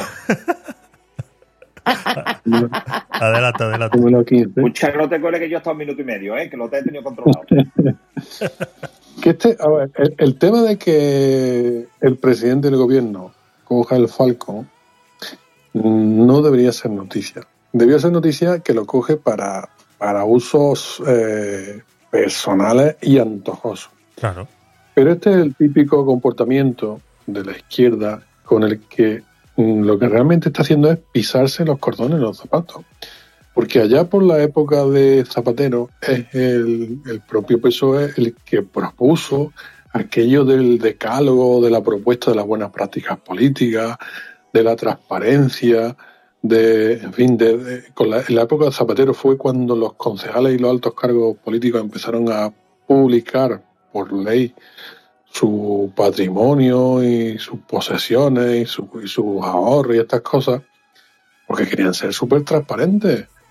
Esta gente fueron también los que empezaron una campaña de acoso y derribo que terminó con un hombre inocente juzgado durante 11 años por ahí, que como fue Francis- Francisco Camps, presidente de Valencia, ¿vale? Que porque le habían regalado un traje o varios trajes o los que fueran. Eh, fueron también los que empezaron una campaña con todo aquello de las tarjetas black. Que, vamos, no estoy justificando que esto esté bien, y menos de las tarjetas black, pero vamos, es que porque a, una, a un político, a un alto cargo, le regalen un traje, le regalen lo que sea, no se puede montar el grito en el cielo. Le hicieron a José María Aznar, creo que fue declarar los regalos que había declarado y dejarlos en patrimonio nacional, que le regaló en aquella ocasión, creo que fue el, el- el dictador este de Libia, no me acuerdo cómo era, que le regaló no sé qué caballos de pura sangre, una historia, y todo esto fue por quejas del PSOE. Entonces creo que fue Zapatero o Rubalcaba o quien fuera, ¿no? Fue también lo que le costó la vida, entre comillas, a, a Blesa, que se suicidó con un arma de caza. Y fue la que llevó este, este tipo de escándalos y este tipo de cosas y este tipo de exigencias, la doble vara de morir, también le causó la muerte a Rita Barberá. Es decir, vamos a ver. Y ahora este hombre, ya digo, que yo no veo una cosa tan, tan, tan denunciable que coja, mm, no sé, con cierta frecuencia, no excesiva, con cierta frecuencia el presidente, pues debe hacer uso de los recursos que tiene a su disposición. Habrá que ver cuáles son los fines para lo que utiliza y habrá que ver qué, Claro. qué, qué, mm, qué- qué presupuesto máximo tiene en el uso del Falcon anualmente. Evidentemente, yo espero que este tío no esté tirando la casa por la ventana, aunque tiene pinta de que sí, porque Hombre. también se filtró hace un tiempo que se dedicó eh, a gastar dinero en el presupuesto en la dotación de alimentación y bebidas para el Falcon. ¿Qué ocurre? Claro que este- el problema es que esta gente se han dedicado tantísimo tiempo a criticar lo que ellos ahora mismo están haciendo, que ahora tienen que eh, escamotearse como las ratas. Tienen que quitarse de medio todas las mierdas que están haciendo. Y están pecando de lo que ellos mismos eh, hicieron una inquisición. Uy, ya está, ya termino. Estoy Rafa, he terminado. Termina. me encanta, me He encanta. terminado por ahora. me encanta el botoncito. Exactamente. Te, te- te- te- te entendemos, Rafa, te entendemos. Eh, eh, no, no, no, no, no te ofendas, ¿de acuerdo?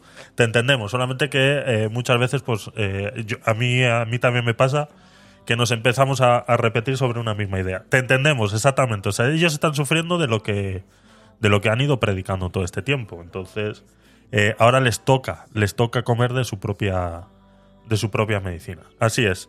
Más cositas, más cositas. Venga. lo, malo, lo malo es que no lo van a comer. Lo, lo malo es que esto a ellos, vamos, a ellos no les causa ninguna pupa así, directamente. No, se están riendo Esto de lo nosotros. hubiese hecho totalmente. Et- Esto que está haciendo la izquierda en general y ahora mismo el PSOE, lo hace cualquier otro dirigente que no sea del PSOE o que sea, ya no te- es que que sea del ciudadano, vamos, y lo criban, vamos, pero bien, bien, bien cribado, vaya. Así es. Más cositas, venga, vamos allá.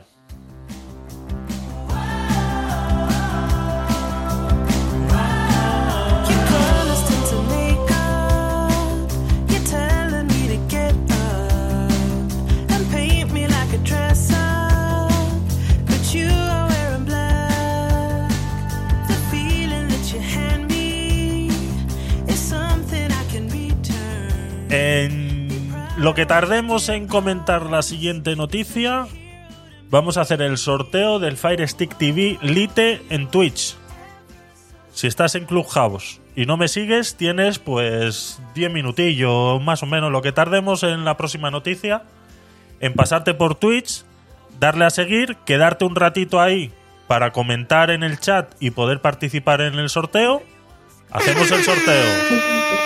Lo regalamos y luego ya pues haces lo que te dé la gana. ¿Que te gusta más quedarte en Twitch? Pues te quedas en Twitch. ¿Que te gusta volver a Clubhouse? Pues adelante. Y los que ya estáis en Twitch, pues quedaros ahí, que no tardamos nada en eso. Lo que tardemos en la siguiente noticia.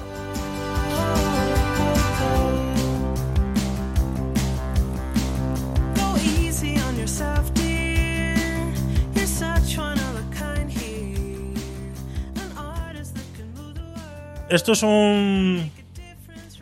eh, yo no sé si fue eh, fuiste tú, Joana, no sé quién si subió esto al, a lo que tenemos para compartir las noticias, pero creo que fuiste tú. Luego no sé, es- desapareció, me costó volverla a conseguir, pero bueno, es una es un es un dato, es un es algo eh, alucinante, como dice como dice el, el- el enunciado, como, como dice el título y algo muy interesante de, de- de entender, sobre todo de entender, de analizar, y son unos datos eh, que a mí eh, sabía que esto sucedía, pero no, no estaban planteados de esta manera. El tamaño de la población de la India comparado con el resto del mundo en un alucinante mapa. Si estás en Twitch vas a estar viendo un mapa ahora mismo de la India y eh, un mapa político de la India dividido pues entre todas sus eh, no sé cómo se llamarán ahí comarcas provincias no sé cómo será y cada comarca cada provincia se le ha agregado un eh, número de población comparado con la población actual de un país. Por ejemplo Odisha tiene la misma cantidad de población que la que tiene España 47 millones. Una locura. Y es un trocito muy pequeño de la India. Podemos seguir. Raja- Rajasthan, por ejemplo. 80 millones de personas suman eh, la población de Ucrania y Polonia juntas. Eh, Gujarat, 70 millones de personas. Es igual a la población total de Tailandia. Eh, Maharas- Maharashtra, 125 millones de personas y equivale a la población total de Japón. O sea, esto es una locura. Dice la noticia, con 8 millones de personas en el mundo, India y China representan más de un tercio de todos ellos. El primero estima su población en 1.380 millones y según las proyecciones de la ONU está en camino de convertirse en el país más poblado del mundo en 2023. ¿Aló? El año que viene. 2023. Eh, se ve impulsado por... eh, dice, hemos eh, comentado con el crecimiento de la población india se ve impulsado por varios factores como la disminución de las tasas de mortalidad, el aumento de la esperanza de vida y las altas tasas de natalidad. Los indios representan actualmente el 17,76% de la población mundial. Uno de cada tres personas en el mundo pertenece a India o a China. Aquí ahora mismo estamos eh, cinco en Clubhouse, otros siete en Twitch. O sea que aquí en- alguno tenéis que ser indio o no funciona así, ¿no? Creo, creo que no. Creo- Yo creo que no, yo tengo poca No. pinta de India, ¿eh? No, no, no, creo que no funciona así la cosa, ¿no? Pero bueno, nos encanta dar los datos de esta manera. Los expertos prevén que en 2023 la India superará a China en población. En 2021 China contaba con 1.412 millones de personas y su vecina, con una superficie muy inferior, en 1.393 millones.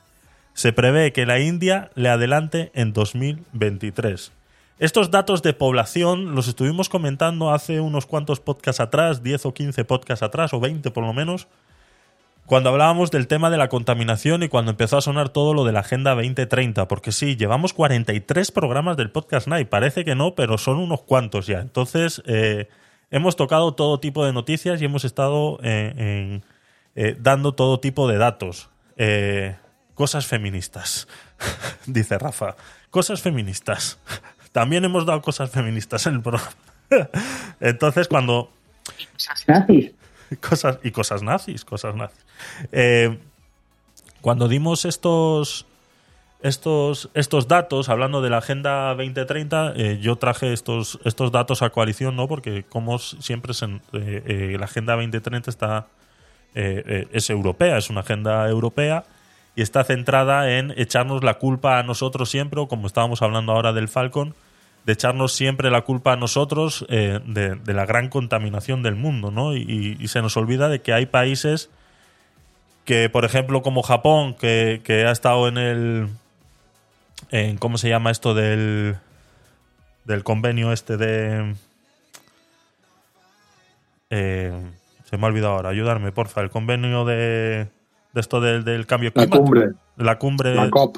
Eso es, eso es, de, de la cuestión de- del cambio climático, pero se hizo un tratado hace, hace muchos años atrás en el cual se comprometían ciertos países a llegar a reducir la contaminación eh, de, de sus países en un 7%, ¿no? Y, ¿Cómo se llama? De Kioto, ¿no? El tratado de Kioto.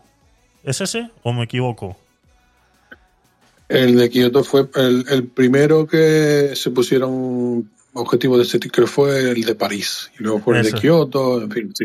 Eso es, bueno, pues eso, ¿no? Y que, y que se llegó a, la conclusión de que, por ejemplo, Japón pues tendría que, eh, eh, se comprometió a que para estas fechas de 2025 por ahí, eh, primero fueron las fechas de 2019, que para 2019 ya tenían que haber reducido su contaminación en un 7%. Estoy así refrescando las noticias, pero bueno, eh, la- los datos, pero más o menos andaba por ahí, ¿no? Y que de vista que no iban a llegar a reducir ese 7%, se amplió la fecha de, eso hasta 2025, ¿no? Y, y bueno, pues y esa es- prácticamente esa es la crítica. La crítica que quiero hacer es esa, ¿no? De cómo siempre eh, nosotros somos los culpables cuando vemos que en realidad hay países con unas poblaciones ultramente exageradas, que será por lo que sea, como dice aquí, eh, unos eh, se pueden ir de la, de la manera extremista a decir es que no paran de tener hijos, ¿no? Pues como dice, altas tasas de natalidad. Pero es que también tienen, han aumentado la esperanza de vida. O las tasas de mortalidad han bajado. Entonces, me da igual, cualquiera de las tres, me vale, me da igual. Siguen siendo países que eh, se calientan con carbón. Eh, Japón, el 80% de, de- la calefacción funciona con, con- con carbón y, no están pensando en ni siquiera dejarlo. Entonces, eh, nos acribillas a nosotros, que somos realmente los que menos estamos contaminando en el mundo, en este tipo de, de- de tratados, y resulta que hay países que ni siquiera están planteándose formar parte ni siquiera del intento de poder parar la contaminación en el mundo, ¿no? Y este, y este mapa, pues me ha recordado eso, ¿no? Eh, eh, esta exagerada superpoblación que hay en estos países, pues comparado con, con- con esos pequeños datos, ¿no? Hay otro que dice así, eh, Karnataka, que tiene 70 millones de habitantes, que son los mismos que tiene el Reino Unido. Pues una locura, una locura. No sé qué os parece, chicos, estos datos y si tenéis algo que, que agregar a, a lo que acabo de decir. A mí esos datos me dan vértigo, Javier. Es que es Me increíble, es increíble, es una locura. Y, y es que Pero- ves, el, ve- ves, el, ves el mapa y es que están todos súper hacinados, ¿no? Porque tú comparas eh, eh, la superficie terrestre de México, que, eh, que tiene 129 millones de, de habitantes, y la comparas con la superficie de terreno que tiene Bihar en, en, en la India y tiene igual 129 millones de personas, ¿no? O sea, que están hacinadas en estos, en estos sitios, ¿no? Y entiendo, pues bueno, la pobreza y todo lo demás, pues eh, no sé. Es que es un, es un arma de doble filo. Es, es, es intentar opinar sobre algo que, bueno, pues que lastimosamente ellos tienen que vivir así y, y bueno, pero bueno, sus, gobernantes o sus cosas pues no hacen tampoco, tampoco están para la labor. Así que no, no sé si tenéis algo más que, que comentar. Voy a, ir, eh, voy a ir preparando lo del, del sorteo. Rafa, adelante. Venga, te doy do- dos minutos y medio mientras preparo el... Canalla, está raca no con el tiempo. Voy preparando el sorteo, venga. Eh, Adelante, adelante, tranquilo. No, bueno, yo lo que iba a decir es que, que ahí en tu exposición has mezclado varias cosas A ver, que tienen relación, pero bueno, no están directamente relacionadas. ¿eh? Por un lugar, eh, el tema de las cumbres climáticas, Ujú. pues, enti- mm, hay que, hay que darle la presunción de inocencia a los países en desarrollo, porque bueno, tienen razón al decir de que ellos están en desarrollo y un desarrollo que tienen más tardío y entre comillas, entre comillas, pues se atribuyen el derecho aún de poder contaminar a los niveles que lo hicieron pues, la- los países desarrollados en el siglo XIX, ¿no? Entonces, eh, bueno, es la, es la eterna excusa que tienen desde hace, desde hace mucho tiempo, creo que desde la época del año 2000 o por ahí, pues estos países están diciendo, oye, que, que sí, que nosotros estamos contaminando mucho ahora, pero que ustedes en el siglo no sé cuánto quemasteis mucho carbón, quemasteis mucho carbono y aquí hay mucho petróleo. Y aquí no pasó nada. Y, y te- teníais muchos productos contaminantes, tipo CFC, que sí que lo habéis prohibido después. Sí. Entonces estas cumbres son básicamente un tira y afloja, son un regateo de mercadillo en que se enfrentan esas dos partes a ver en qué quedan. Eh, es una forma de tomarse la temperatura el uno al otro y a ver si... Bueno, también lo que ocurre en estos países típicos, típicos como China o como la India, pues que es que su población, a pesar de sufrir, de sufrir unos niveles altos de contaminación, pues a su gobierno no le piden que sean más ecologistas. Es decir, la población de la India, eh, a pesar de que allí respira respira algo, un aire negro, ¿vale? No digo, yo he estado, yo he estado un, un mes en la India eh, y sé, lo, sé la, la porquería que hay en, en el aire los habitantes de la India no están preocupados por eso, ni le exigen a su gobierno ningún tipo de política ecológica. Y desde lo mismo pasa en China. Eh, por lo tanto, mm, los países, los gobernantes de la India o de China, cuando van a verse con políticos de otros países, oye, pues ellos no tienen eso, ellos no tienen esos requerimientos ni esas preocupaciones. Ellos lo que quieren es crecer. El problema de, la población, el problema de la población, mientras mm, puedan, entre comillas, sobrevivir en su nivel adquisitivo, pues tampoco para ellos no es ningún problema. Ahora mismo sí se está dando una paradoja, entre comillas, que es que la población china sí está reclamando un mayor poder adquisitivo está reclamando un nuevo tipo o clase social. Hay una clase media muy bollante en China que, que quieren tener más cosas y que tienen que quieren consumir mejor alimentación. Entonces, por lo visto, se da la cuestión de que hay muchísimos países en el mundo, por lo visto, uno de ellos, Brasil, que está proveyendo de proteína, concretamente de soja. Toda la soja que produce Brasil es para China, porque el requerimiento proteico de los chinos en los últimos 10 años ha aumentado muchísimo. Eso está creando una relación de dependencia al estilo de como podemos tener en Europa del trigo ucraniano y, y está bueno está también eh, dando paso a una nueva relación comercial de China con el mundo. China dentro de poco va a dejar de ser un exportador neto y va a empezar a ser un importador neto. Eso el gobierno chino quiere evitarlo porque le haría perder poder eh, comercialmente en, en- en el comercio mundial. Si se convierte en importador neto.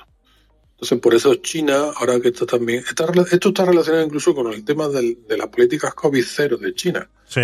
China quiere mantener, el gobierno chino quiere mantener el poder adquisitivo de los ciudadanos chinos muy bajito para que no tengan que ser importadores y de forma que puedan tener un gran poder todavía comercial en el mundo, en ese pulso que están echando con Estados Unidos en concreto.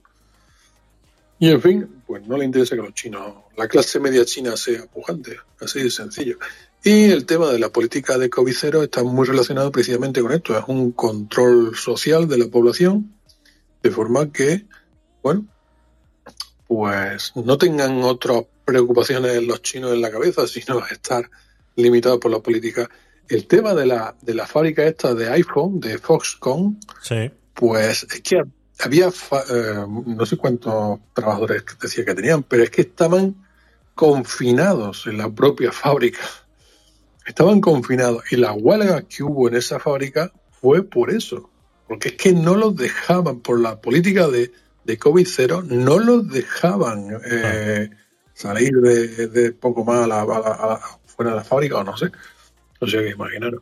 Sí, sí, sí, una, una, una locura. Sí, el- lo de lo de Foscon lo, lo, lo escuché, sí, es en base a eso, a la política cero. Incluso hay un hay un estudio por ahí por internet, incluso hay gente especialistas de, de estos temas que aseguran que son capaces de eh, eh, adivinar o, o- o predecir dónde va a ser Sí, el... eso, eso es lo que te mandé. Eso es lo que te mandé. Ah, Por fuiste visto, tú, ¿no? Fuiste tú. Eso es, eso Sí, es. sí, sí, sí, te lo mandé yo. Hay Eso ciertas es. estadísticas que dicen, porque ya han tenido también una crisis de crédito en, en China y, y han tenido una crisis también con algunos alquileres, con las propiedades. Entonces, donde, donde hay una cierta burbuja en el mercado inmobiliario en China, parece que automáticamente se declara allí una alerta de confinamiento por el tema de la es. política de COVID-0 y entonces, pues esa, esa mini crisis comercial, esa mini crisis inmobiliaria, pues se queda anulada inmediatamente por la política de COVID-0, porque ya lo que hace es que anula allí la, la oferta y la demanda de, de- de suelo, de comercio, de economía o de lo que sea. Así es. Vale, eh, ¿hacemos el sorteo? Hacemos el sorteo. Como si alguien me fuera a preguntar, sí, sí, hacemos el sorteo, hacemos el sorteo. No, no, no, bueno, Tranquilo, tranquilo. lo, lo malo es que no tiene ninguna mano inocente, ¿no? Eh, sí, es un robot el que va a sacar el, el- el nombre. Por eso, pasaros por Twitch y eh, empezar a poner la palabra sorteo en el chat.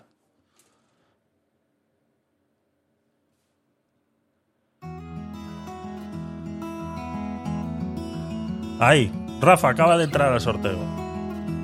Vale. Homor, estás dentro. Bueno, Stream Elements. ah, Stream Elements. Jesús Mor, ¿quién más? I know that you are having a hard Ahí lo tenéis en pantalla.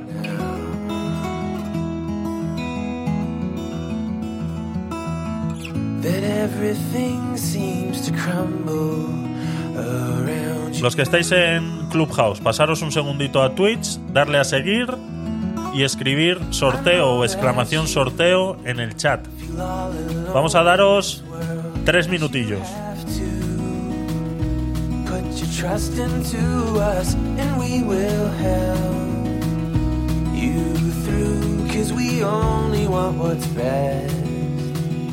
have to put your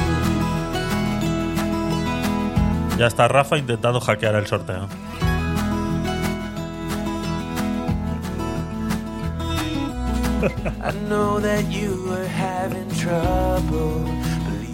Pues. Está intentando hackear el sorteo. Rafa des- descalificado, descalificado desde ahora, ya.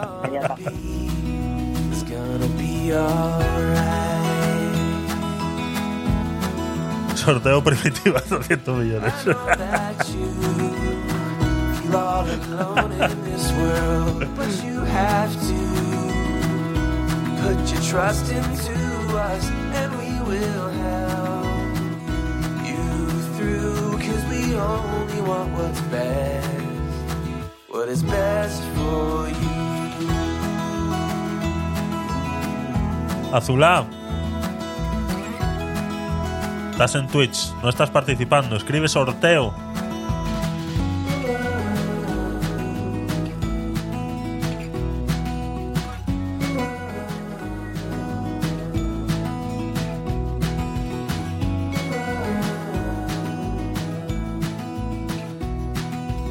Un minutillo.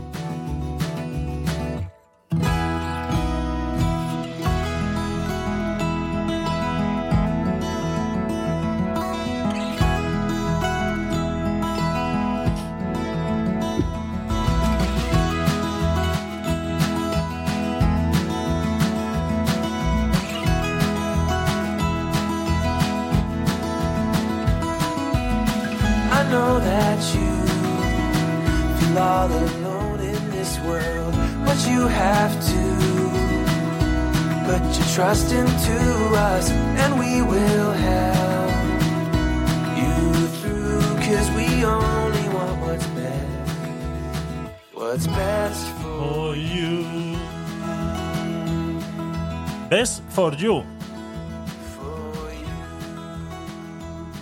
Música sin copyright de Epidemic Sound. Si eres creador de contenido y quieres poder poner música como esta en tu contenido y que no te lo tumben, por- porque ya sabes cómo son así de egoístas la gente que hace música, y bueno, pues eh, tenemos que recurrir a estos sistemas. Exclamación Epidemic en el chat y tienes un enlace con un descuento que puedes hacer. Vamos a hacer el sorteo, chicos. Venga, vamos allá.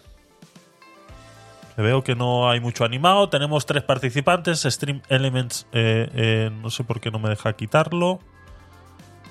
Eh, aquí. Ya está, quitado. Tenemos tres participantes. Joana, Jesús y Rafa. Vamos allá. Roll it. 3, 2, 1. Rafa. Rafa ha sido el ganador. ¡Bravo! ¡Enhorabuena, Toma, Rafa! Moreno. Toma, mano. Eso, por- eso no sabía sistema, porque por eso tenía yo que enrollarme, coño. Ole ahí. Bueno, luego.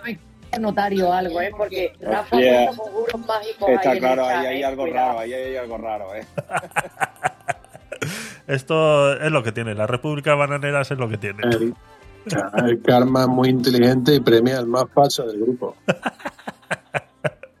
Así es. Pues felicidades, Rafa. Te haré llegar a tu casa, luego por, por un susurro o por donde quieras de manera privada, me dices una dirección y yo te lo hago llegar. El envío va a ser a través de eh, Amazon. Entonces, si lo quieres que lo hagamos a través de un Amazon Locker que tengas cerca de tu casa para eh, mantener tu privacidad y tu dirección, eh, lo podemos hacer como tú te veas más cómodo, ¿de acuerdo? Ah, estupendo, yo encantado. Bueno, bueno, yo creí que me lo ibas a traer tú, pero bueno, si me lo mandas Bueno. por Amazon, genial. Sí, sí, sí. Eh, no, no, no, no- Este, este- a este se, se le han subido los aires como al presidente. Quiere el servicio a domicilio, ¿sabes, Javier? Hombre, el Falcon, cógete el Falcon, Javier.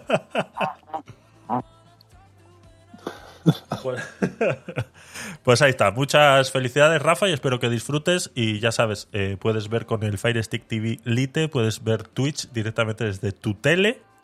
Y a la vez, sentado desde tu sofá, puedes tener el chat en tu móvil. Y como ya hace alguien por ahí, pues eh, es una manera súper cómoda de eh, disfrutar del contenido. Así que felicidades y espero que lo disfrutes. Muchas gracias, Javier. Gracias. Enhorabuena, Rafa. Ahí hay buenos, Gracias, joven. buenos, buenos perdedores, eh, buenos perdedores. Sí, que se note, que se note que aquí tenemos una educación de eh, saber perder. Ahí está. Vamos con más cositas.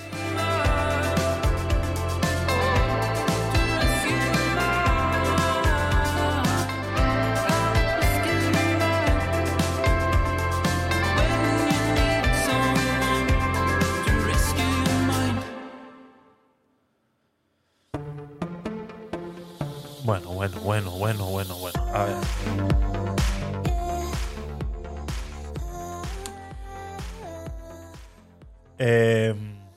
A ver. A ver. Vamos a poner las cosas en, en contexto. Para todos los que estáis aquí, ya conocéis el procedimiento del podcast. Ya sabéis eh, que en Clubhouse eh, hemos. eh, este, ¿Cuál es el tercer programa que hacemos? Cuarto programa que hacemos en Clubhouse. Gracias a Joana, eh, nuestra eh, co-hoster, nuestra querida ayudante. eh, eh, no sé qué más decir, la verdad. Me, me quedo sin palabras. Hasta, hasta, hasta, hay un pero, sí, señores, hay un pero. Ya sabéis que cuando alguien empieza diciendo cosas bonitas, de repente hay un pero. Y ahora debe estar Joana diciendo, ¿qué habré hecho? ¿Qué habré hecho para que haya un sí, pero? Esa es la técnica sándwich. Ahora viene lo horrible, efectivamente. ¿Qué habré hecho yo para que haya un pero? Pues mira, os comento. Eh, yo utilizo una aplicación que se llama flipboard.com y que me podéis encontrar ahí con arroba tecnopolit y, eh, o flipboard.com barra arroba tecnopolit y ahí es una manera de compartir noticias que uno va encontrando por la red y, las va agregando ahí en modo de revista, ¿vale? Eh, solemos, eh, es la aplicación que yo utilizo, pues cuando voy navegando, investigando y demás, voy haciendo un agregado de noticias ahí y mantengo la revista en privado hasta el día del podcast. El día del podcast o al día siguiente se pone en público por si alguno quiere eh, acceder a esta información y de ahí y de las noticias esas son de donde hemos sacado todo lo que hemos dicho en el podcast. Es una manera de que vosotros los oyentes podráis corroborar eh, de dónde nosotros sacamos las noticias y además que hay contenido adicional la gran mayoría de las veces porque pues suelo pinear algún algún video, alguna foto, algo de apoyo que me sirve a mí pues para poder explicaros la noticia de mejor manera, ¿no? Entonces a veces podéis encontrar contenido adicional al que vais a encontrar en los podcasts. Entonces en, en flipboard.com barra arroba tecnopolit los vais a ir encontrando las revistas ahí con el mismo nombre de los podcast night. Vale. Ahora bien, esto de tener co-hoster pues tiene sus, sus cosas muy, muy, muy, muy, muy buenas y luego tiene otras. ¿Qué he hecho? Javi? Lánzate ya que me tienes aquí sufriendo. ¿Qué pues- pues que aquí hay un batu- batiburrillo de cosas que yo no sé por dónde cogerlas. O sea, Ah, claro, porque es que quería hablar muchas cosas y Ajá. no quiero que se me olvide. Vale. Porque Si no lo hablamos ahora, pues lo hablamos en el siguiente, pero yo me agobio. sí, sí, sí. No, pues por eso. Ahora yo quiero que tú me.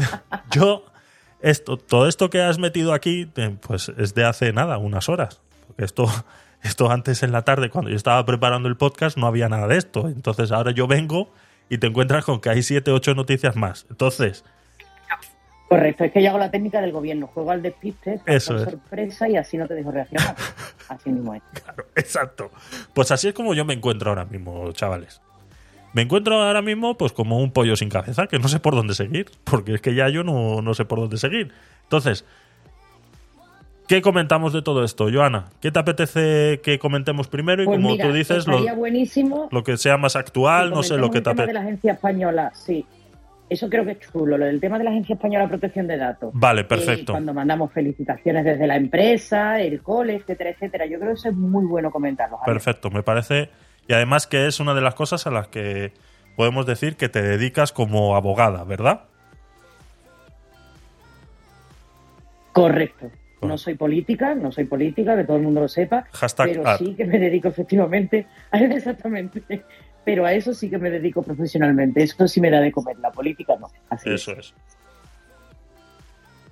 Vale, comentamos entonces. Vamos allá. Dice la noticia. O más que noticia es, es un, un- un blog, ¿no? Es eh, mo- modo blog, ¿no? Como mucha información que nos es útil a la hora de enfrentarnos pues, a estas fechas navideñas y cómo se gestionan nuestros datos eh, de diferentes maneras y qué tendríamos que hacer. Hay un par de consejos así. Yo lo he leído muy por encima, ¿vale? Dice, feliz protección de datos en Navidad. Vuelven las funciones de los niños, las cenas de empresa, las compras, los regalos, Papá Noel, los Reyes Magos. Es Navidad. Y en este post os vamos a resolver algunas dudas y ofrecemos algunos consejos sobre protección de datos que os pueden surgir estos días. Y yo tengo aquí algo subrayado, lo poco que he podido leer así, y ahora Joana ya nos lo amplías un poquito más. La nueva eh, LOPD o el RGPD prohíben el envío de felicitaciones de Navidad? Pregunta. En principio, las leyes de protección de datos no impiden que los ciudadanos envíen tarjetas o crismas navideños y lo hacen dentro del ámbito personal y van dirigidas a personas cercanas como familiares o amigos. Pero si se utilizan los servicios de una empresa para enviar o recibir este tipo de comunicaciones, éstas deberán cumplir con los requisitos que marcan las leyes. En el caso de envío de felicitaciones corporativas, las organizaciones deben tener una justificación para realizar con base en algún tipo de legitimización en la que, dependiendo del caso, podrían enmarcarse el interés legítimo. Si en estas comunicaciones se realiza algún tipo de oferta o publicidad, se deberá cumplir con las obligaciones que marca la legislación que este tipo de comunicaciones comerciales. Eh, recomendamos a las empresas consultar y bueno, y te mandan aquí pues a otro enlace así muy eh, pues eso, ¿no? Así mismo como ellos, porque esto pertenece realmente a la agencia a la Agencia Española de Protección de Datos. Esa es, ¿vale? esa es la Agencia Española de Protección de datos, que con bastante frecuencia, la verdad, el cambio desde la nueva normativa se ha notado muchísimo en la Agencia Española de Protección de Datos y van sacando como informes sobre temas, digamos, que son más recurrentes que lo consulten los ciudadanos, temas de actualidad como, por ejemplo, efectivamente, el envío de felicitaciones navideñas desde las empresas, el tema de las fotografías de fin de curso, ¿verdad? Hay muchos eh, sobre el tema de eh, los grupos de WhatsApp de padres, que eso es bueno. Eso y un martirio chino están más o menos ahora mismo equiparados en la Corte Penal Internacional. Y, y- cosas así. Tratan muchísimos temas de interés y, y es bueno. Yo creo que de vez en cuando es bueno comentar estos temas para que sepamos hasta dónde se puede llegar con el uso de nuestros datos en cosas que son tan habituales y damos por tan, tan normales, Javier. Interesante. ¿Qué podemos hacer nosotros? Porque luego he visto otra noticia que ha subido por ahí de una filtración de datos. Entonces yo creo que podemos enlazar más o menos las dos, pero vamos por partes. ¿Qué- Fantástico. qué podemos hacer? Como, como diría Jack el, destri- el destripador. Eso es. Es. Mira, ahí respecto a lo que tú mencionabas, lo siguiente, vamos a ver. Sí. Eh, Tenemos que tener claro que cuando somos una empresa, ¿vale? Tenemos fines de comerciales con ese tratamiento de los datos. Nosotros puede que, te- que estemos tratando de esos datos para cumplir un contrato. Tú eres mi cliente, yo te tengo que sacar la factura, tengo que, en mi caso, tengo que defenderte, etcétera, etcétera. Pues yo ahí tengo una finalidad que cumplir, que es en la ejecución de ese contrato, ¿verdad? Entonces estoy completamente legitimada para tratar tus datos con esa finalidad. ¿Qué sucede? Que si yo decido eh, felicitar la Navidad a mis clientes a través de una empresa de marketing que contrato, yo ahí voy a hacer una gestión de datos de carácter personal, ¿vale? Y ahí, de donde yo soy responsable, ¿vale? De ese tratamiento de datos, resulta que van, van, van a hacer la figura del encargado del tratamiento, porque va a hacer algo porque yo se lo encargo. Pues bien, el titular de los datos, es decir, la persona que me ha brindado esos datos personales, tiene que saberlo y consentir que yo esté haciendo ese tratamiento si antes no me ha consentido. Que yo solo voy a acceder a la empresa de marketing para que le mande publicidad, para que le mande eh, la felicitación de Navidad, etcétera, etcétera. En caso de que lo hiciera yo mismo, ahí se muestra más flexible la Agencia Española de Protección de Datos porque simplemente te estoy felicitando las fiestas a ti que eres mi cliente. ¿Vale? No, es, no va más allá y ahí parece que no es tan dura la Agencia Española de Protección de Datos, a mi juicio, con buen criterio. Pero eh, tenemos que saber que siempre que vayamos a hacer una comunicación comercial de cualquier tipo, eso es un consentimiento específico y diferente al tratamiento de los datos para cumplir nuestra obligación para, para, para llevar a cabo la ejecución de ese contrato. En mi caso, a mí mi cliente, ¿vale? Si yo quisiera enviarle publicidad a mis clientes, no solamente tengo que informarle de que voy a tratar sus datos para cumplir el contrato, sino que además le voy a informar de que le voy a mandar comunicaciones comerciales y me lo tiene que aceptar expresamente. Si no me lo acepta, en ningún momento y en ningún caso puedo enviarle cualquier tipo de oferta, de promoción, lo que quiera que sea, que sea publicidad de eh, mi empresa o de servicios o de rebajas, etcétera, etcétera. Eso es a lo que se viene a referir la Agencia Española de Protección de Datos. Esos dos escenarios posibles. Uno, que ceda los datos a una empresa de marketing para felicitar la Navidad y el otro, el caso de que yo esté enviando comunicaciones comerciales sin que mi cliente lo haya consentido. Cuando yo, te- cuando yo cedo los datos a esta eh, tercera empresa para que me gestione las felicitaciones de Navidad de mis clientes, ¿quién es el responsable de los datos? ¿Sigo siendo yo o ya pasa esta responsabilidad a la persona? No, el responsable sigue siendo siempre el mismo. El responsable es quien decide el fin que le va a dar a esos datos. En este caso sería yo, porque he recabado esos datos de sus titulares para hacer un determinado uso de ellos. Yo decido ese uso de los datos, soy el responsable. En el momento en el que entra una tercera empresa en juego, será el encargado del tratamiento. Y si esta empresa a su vez los subcontratase con otra, será subencargado del tratamiento. ¿Qué es lo que se olvida muy, muy, muy a menudo y por lo que ponen interesantes sanciones? El contrato que tiene que haber entre todas esas partes, entre el responsable y el encargado y entre el encargado y el subencargado. Eh, toda esa cadena de cesión de datos tiene que estar afianzada por un contrato entre ellos en el que se diga cómo se van a usar los datos, de dónde proceden, hasta dónde llega, si hay una filtración de datos, quién responde, si hay cualquier tipo de crisis, quién va a responder ante el usuario final, etcétera, etcétera, etcétera. Una serie de puntos que tienen que recoger esos contratos siempre. Así que atentos si vamos a hacer eh, este gesto tan, tan frecuente y que nos parece tan sencillo como decirle a mi empresa que me lleva a las redes sociales, toma, mándale la felicitación de Navidad por email a todos estos clientes y cojo y le mando el email o le mando el teléfono para que le manden un mensaje. Ojito que nos exponemos a sanciones bastante interesantes por hacer eso.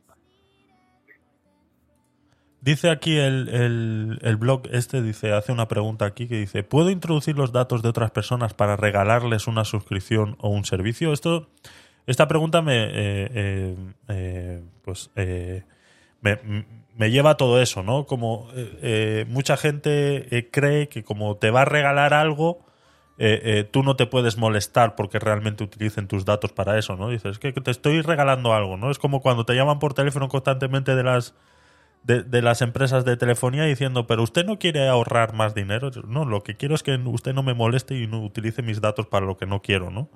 Entonces dan, dan a entender como que, que encima con que te estoy regalando algo, me tienes que dar permiso a utilizar tus datos, ¿no? Claro, y ahí no se nos debe olvidar que el único que puede disponer de sus datos con total libertad para sí o para no es el titular. Yo, por muy buena voluntad que tenga en hacerte un regalo, si yo no tengo tu permiso para introducir tus datos personales en un formulario, no debo hacerlo. Eso y es más, si aún así coges y lo haces, al menos preocúpate de que esa inscripción sea posible que sea revocable, que no suponga la contratación de ningún servicio, porque estarías contratando en nombre de tercero y no en tu propio, en tu propio nombre sin tener autorización para eso. Es otro tema que es muy delicado. Parece una tontería. Oye, que te estoy regalando una suscripción de seis meses a tal plataforma. Eso es. Fantástico. Regálamelo en un papelito que me pones que me lo regalas y yo me doy de alta y tú me das el dinero. Pero yo meto mis datos y yo decido hasta dónde me suscribo y si quiero hacerlo. Eso es. Pero no rellenes el formulario con los datos de esa persona porque estás comprometiendo la, la intimidad de esa persona, la privacidad de esa persona y estás cometiendo una infracción en materia de protección de datos. Eso es. Incluso eh, mandar correos electrónicos sin su consentimiento también debería estar penado o está penado. Entiendo que sí, ¿Correos comerciales te refieres? Correcto. ¿Correos comerciales? correcto. Sí, claro, efectivamente. Insisto, insisto, ese es un uso que tú tienes que informar al cliente de que vas a hacer ese uso y que el cliente lo consienta. Porque cuando yo doy de alta una ficha de un cliente, yo le digo que voy a utilizar sus datos, uno, para cumplir el contrato, y dos, otra posibilidad, otro consentimiento distinto, que es un consentimiento informado, así debe ser, porque yo te informo de lo que voy a hacer, es el envío de comunicaciones comerciales. Si el cliente no me lo autoriza, yo no puedo utilizar el típico de si no dices nada y continúas navegando o si no me has dicho nada entiendo que sí. No. El consentimiento tiene que ser explícito y claro sobre ese punto. A, los que somos, eh, porque esto, eh, esta información va mucho para empresas y, demás, pero nosotros, ¿qué tenemos que hacer? O sea, ¿qué, qué puntos tenemos que tener en cuenta a la hora de rellenar un formulario? ¿Qué, qué tendríamos? eh, todo esto que tú vas por el centro comercial y de repente te encuentras con que eh, eh, te detienen pues para rellenar una promoción o tal. ¿Qué puntos tendríamos que tener más en cuenta a la hora de si rellenar o no rellenar qué formulario? ¿Hay alguna manera de que la ley exija a, que en estos formularios diga algo que nosotros podamos, como personas eh, normales de a pie, podamos identificar como diciendo, pues sí, eh, esta gente cumple con lo que yo necesito para eh, sentirme seguro de rellenar este formulario o, o cada quien hace lo que le da la gana? Lo primero que tenemos que fijarnos, ¿vale? Eh, esto es lo- a lo que se llama política de privacidad. Lo primero que tenemos que fijarnos es que nos digan quién va a tratar nuestros datos. ¿Quién es el titular de ese producto o servicio que tiene esa determinada promoción? Por seguir con el ejemplo que tú hablabas del centro comercial, y que me identifique perfectamente cuál es esa sociedad mercantil o esa persona física que presta ese servicio y que en consecuencia va a tratar mis datos. ¿Dónde puedo localizarla? Teléfono, dirección, etcétera, etcétera. ¿Vale? Eso es lo primero. Segundo, que me diga exactamente qué es lo que va a hacer con esos datos. Pues mire, yo quiero sus datos para esto. Y cada uno de los usos que vaya a hacer, que me lo informe de manera separada y diferenciada y además que yo lo consienta. Y tercero, y no por ello menos importante, saber si esos datos se los va a transferir a otra empresa. Que eso es eh, yo creo que es de las cosas más habituales que suelen ser las infracciones más típicas y además las más cuantiosas que se cometen en materia de protección de datos. Que ese, esa empresa no solo recaba tus datos, sino que ahora se lo pasa a 15 filiales, esas 15 Eso es. filiales a otras tantas 15, y al final te, te termina llegando publicidad de helados de pistacho que se venden en, ¿qué te digo yo a ti? En América Latina. Exacto, No sé, Yo no lo he pedido en la vida. Bueno, pues sí, esos datos vienen del día que tú rellenaste ese formulario en el centro comercial. Eso. Y todo esto viene, como siempre, pues en una letra muy pequeñita, que es muy legible y que esconde muy bien para que tú no te des cuenta, ¿no? Normalmente suele ser así. Sobre todo la parte esa de compartir los datos. Adelante, Sí, y una cosa que yo siempre suelo recomendar en estos temas es que darnos con una copia de eso que estamos rellenando y que estamos firmando. Porque a mí de nada me sirve que yo esté informado si al final yo no puedo demostrar de lo que me han informado y de lo que no? No es, perdón, no es práctica habitual que te den una copia, por eso como todos vamos con un móvil en la mano que hace unas fotografías estupendas, Sí. pues una vez que lo hayas rellenado y firmado, si, si es, con- es conforme para ti, le haces una fotografía y te lo queda. ¿vale? Y así tendré yo siempre la prueba de qué es lo que se ha hecho. Perfecto. Ahora bien, ponemos la, la- el escenario de una tienda online, ¿no? Dice aquí, vas a comprar en una tienda online. Dice, son muchos los ciudadanos que utilizan tiendas online para realizar sus compras, entre ellas las navideñas. Según el estudio anual de e-commerce 2019 elaborado por IAB Spain y Elogia, el 71% de los españoles entre 16 y 65 años compran online lo que representa alrededor del 20,3 millones de personas que declaran haber comprado alguna vez en Internet. A lo largo de los procesos de compra online, el consumidor puede ver comprometida su seguridad o privacidad, así como ver vulnerados sus derechos. ¿Qué tenemos? ¿Qué, qué- Yo, por ejemplo, que, que me dedico a la creación de tiendas online y, y gestiono tiendas online y demás, eh, hay muchas eh, empresas pues, eh, de- que, que te, que te permiten pertenecer a un sello de calidad o alguna eh, cosa así. Pero si no vemos este tipo de sellos o este tipo de, de cosas, ¿qué puntos son importantes a la hora en un formulario online, de una tienda online, que tienen que estar visibles y, para que la gente los pueda, sobre todo, identificar? ¿no? Yo, por ejemplo, en, eh, yo utilizo mucho la, la plata- la plataforma de, de PrestaShop y, y, y ahí cuando están rellenando el los clientes están rellenando el formulario, pues hay ciertas eh, hojas de avisos legales y demás que te, que te- que no te obliga a leerlas, pero sí eh, sabes que están ahí y que mucha gente no las lee, ¿no? Pero bueno, eh, es, una, es una de las cosas, ¿no? Y luego tienes que marcar ciertos check en los cuales si quieres pertenecer al newsletter y si quieres que tus datos se compartan con terceros. Normalmente esto se suele poner. Fuera de eso, y, y si no, ¿qué, ¿qué podemos hacer? O sea, ¿podemos ponernos en contacto con esta tienda online y, y solicitar algún tipo de información? ¿Hay una página así como la de avisos legal o algo aparte que, que tenemos que acostumbrarnos? ¿Qué, qué consejo le podemos dar a la gente que compra online para identificar que nuestros datos se van a ser bien tratados? ¿Dónde tiene que ir? En el momento en el que entramos, sí, en el momento en el que entramos en las compras online, no solo tenemos que fijarnos en, en la política de privacidad, sino que hay tres textos que son vitales y fundamentales en toda tienda online. Eso. El primero de ellos es el aviso legal, ¿vale? El aviso legal es donde yo identifico quién es el titular del servicio. Ahí digo que yo me dedico a tal negocio, que soy tal y que usted me puede encontrar en tal sitio, ¿vale? Si soy una empresa, mis datos de inscripción, si soy un profesional de colegiación obligatoria, mis datos de colegiación, ahí es donde digamos que hacemos la radiografía de la empresa que presta ese servicio.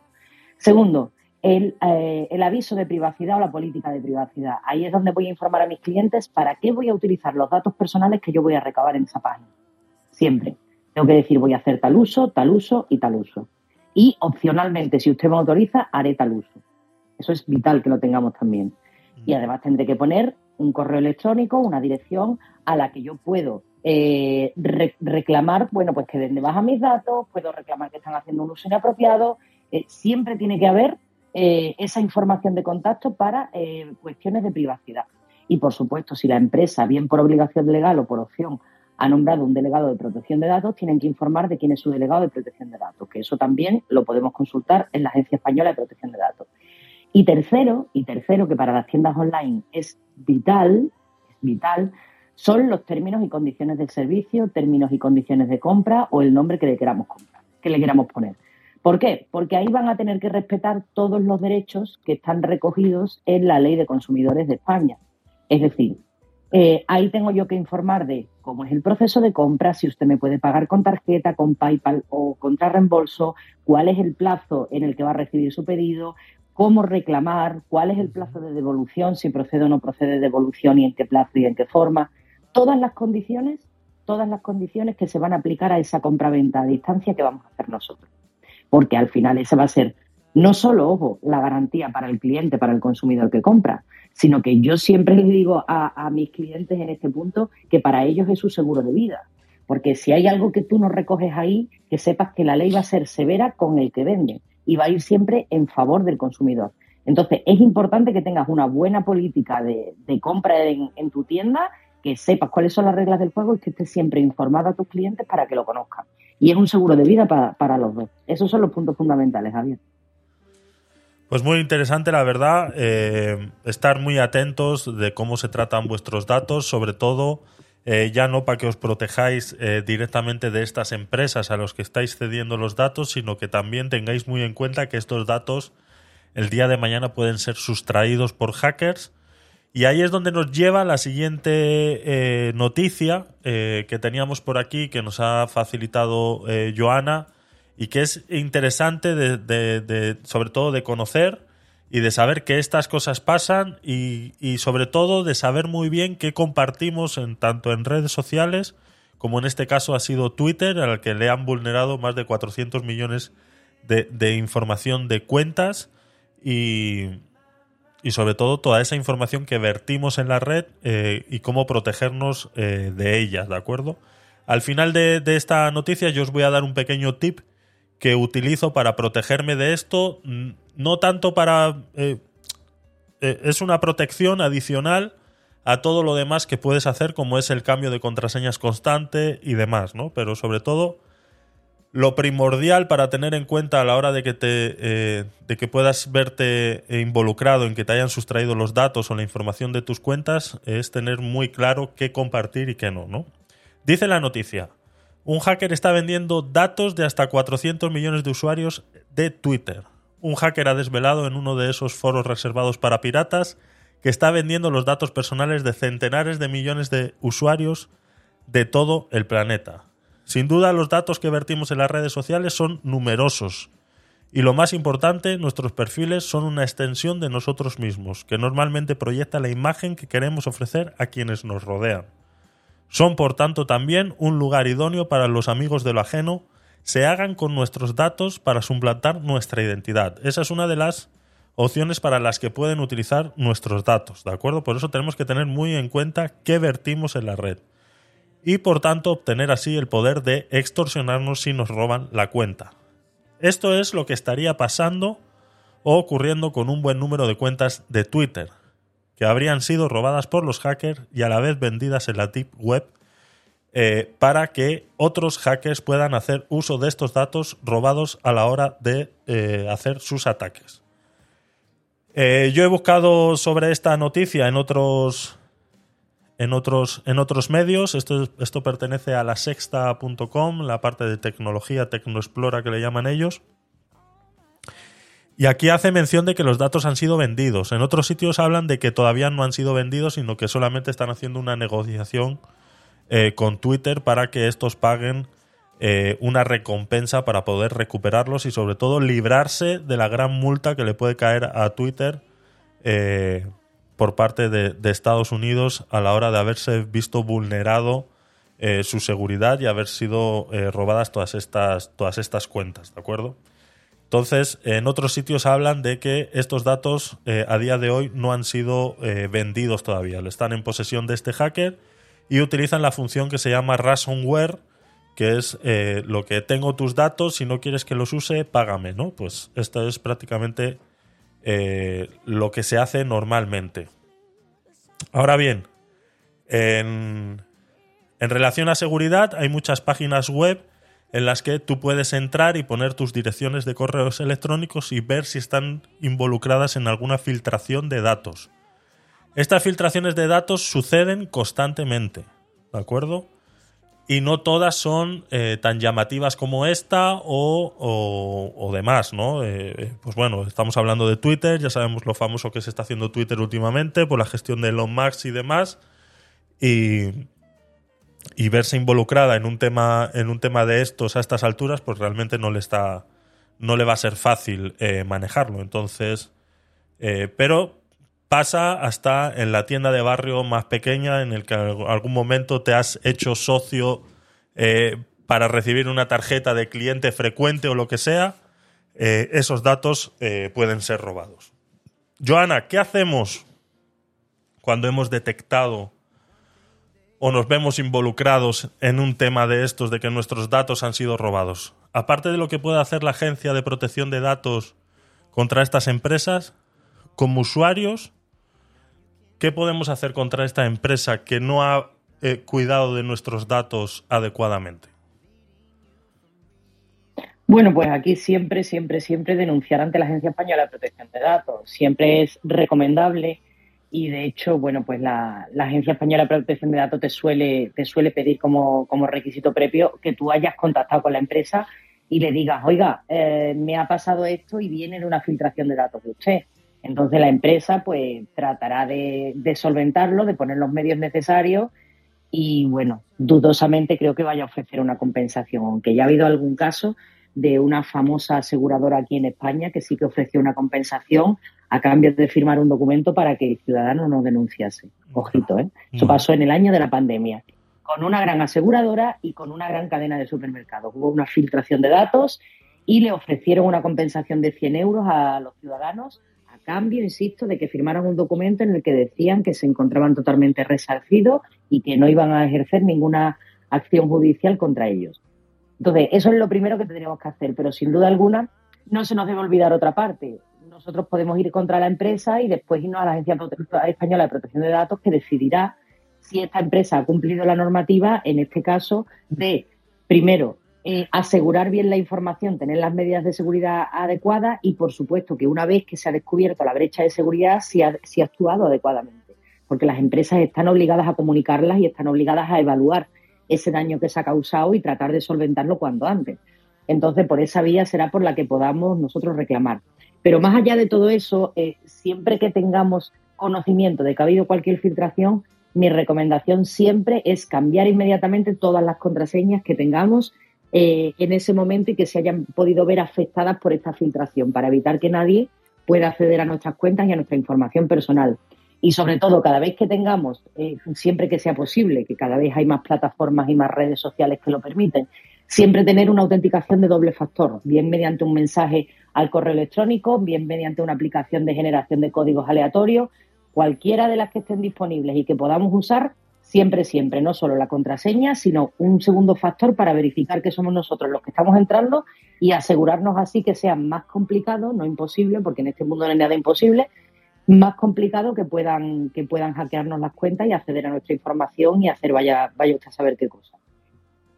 Eso es, esa recomendación que acaba de hacer Joana nos protege de que puedan acceder a nuestras cuentas una vez nos hayan capturado la contraseña y usuario. Ahora bien, eh, aquí más o menos estamos hablando de los datos que tiene ya de por sí una plataforma. Por eso vuelvo y digo, mucho cuidado con toda la información que vertimos en las redes sociales. Eso pertenece a la red social automáticamente, mucha letra pequeñita que nadie se lee, eh, lo dice así. Eh, En Estados Unidos ha habido varias reclamaciones de derechos de autor de personas que han subido fotos a Facebook y luego Coca-Cola las ha utilizado para hacer eh, publicidad con esas fotos. Entonces eh, eh, resulta que tú te lees bien las, las, los temas legales de cuando te abres una cuenta en Facebook resulta que hay apartados en los que te dice explícitamente que estás vendiendo tu alma al diablo, ¿no? Entonces, eh, tener mucho, mucho cuidado con eso. Ahora, un tip que os voy a dar y que yo lo utilizo mucho y es lo que a mí me ayuda a saber, porque muchas veces nos registramos en muchos sitios, muchas veces queremos probar muchos servicios y nos registramos en muchos sitios y, lo hacemos pues, eh, pues muchas veces eh, sin conciencia, sin saber que esto puede eh, llegar a pasar y sin, y sin, sin más perjuicio que ese, ¿no? De pensar que, que primero que no tiene por qué pasar nada, ¿no? Eh, no sé qué, qué- qué tipo de, de plataforma de correo electrónico soléis utilizar, pero si utilizáis, por ejemplo, Gmail, eh, en, la gran mayoría de ellos hay una opción que se llaman los alias, ¿de acuerdo? Y yo tengo creado, por ejemplo, en mi plataforma de correo electrónico, que es una eh, plataforma privada de la, de la página web que, que tengo, eh, tengo alias. Entonces yo utilizo los alias para registrarme. O sea, si yo ahora mismo me quiero registrar en la sexta.com, yo creo un correo electrónico con un alias que se llama la sexta arroba eh, grafimia.com, por ejemplo, ¿no? Y yo sé que todos los correos que lleguen a esa dirección de correo electrónico es porque yo he metido esos datos en la página de la sexta. Entonces, si después me llega, como decía Joana antes, un anuncio de unos yogures eh, latinoamericanos y veo que me lo han enviado a la página de al correo electrónico de la sexta arroba, yo sé que el que ha filtrado los datos ha sido la sexta. Ahora bien, que no tienes un sistema privativo de correo electrónico y no tienes la opción de hacer los alias, me imagino que tendrás eh, Gmail, que es lo más común que suele tener la gente. Pues vale, pues Gmail tiene una opción en la cual, si tú tienes eh, tu correo electrónico que dice rafa.gmail.com, si tú estás en el centro comercial y te piden tus datos para registrarte en una oferta porque van a regalar una canasta de Navidad en el Carrefour, pues tú eh, a la hora de rellenar ese formulario es tan fácil como poner Carrefour más, ¿vale? El, símbolo de más. Rafa arroba gmail.com y automáticamente has creado un alias. Entonces, todos los correos electrónicos que lleguen que se manden a Carrefour más a rafa arroba gmail.com van a llegar al correo electrónico de rafa arroba gmail.com marcados con ese alias. Es una técnica que eh, os invito a que utilicéis y sobre todo es para daros cuenta en el momento en el que estáis recibiendo un correo electrónico y no es realmente la información que tú estabas esperando. Si no es la información que tú estabas esperando es porque una de dos, te han engañado a la hora de rellenar el formulario o tus datos han sido filtrados. Entonces, de esa manera eh, te das cuenta. No sé si conocíais esta, esta técnica. No, yo no la, la de los alias de los servidores privados sí, aunque hace muchísimo tiempo no lo uso. Y en Gmail no lo he usado nunca esto del más, pero mm, funciona muy bien. Una cosa que yo utilizo mucho en Gmail son los filtros Ujú. Y me funcionan de escándalo, de verdad. Muy bien, muy bien. Y ahora con los filtros estos de correos por promociones y Sí, historia, también, correcto. sí, no, no he tenido, no he tenido la inquietud. Vaya.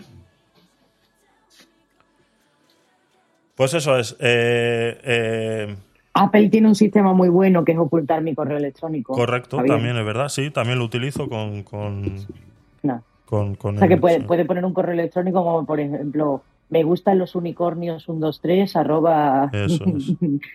iCloud.com. Eso Claro, Te es. puede poner cualquier cosa, pero en realidad lo que hace es con esa dirección que no es tuya, automáticamente te redirige a tu verdadera dirección de correo electrónico. Eso Y además te avisa, esto es un reenvío, un redireccionamiento de la dirección tal que usted introdujo tal día. Eso es.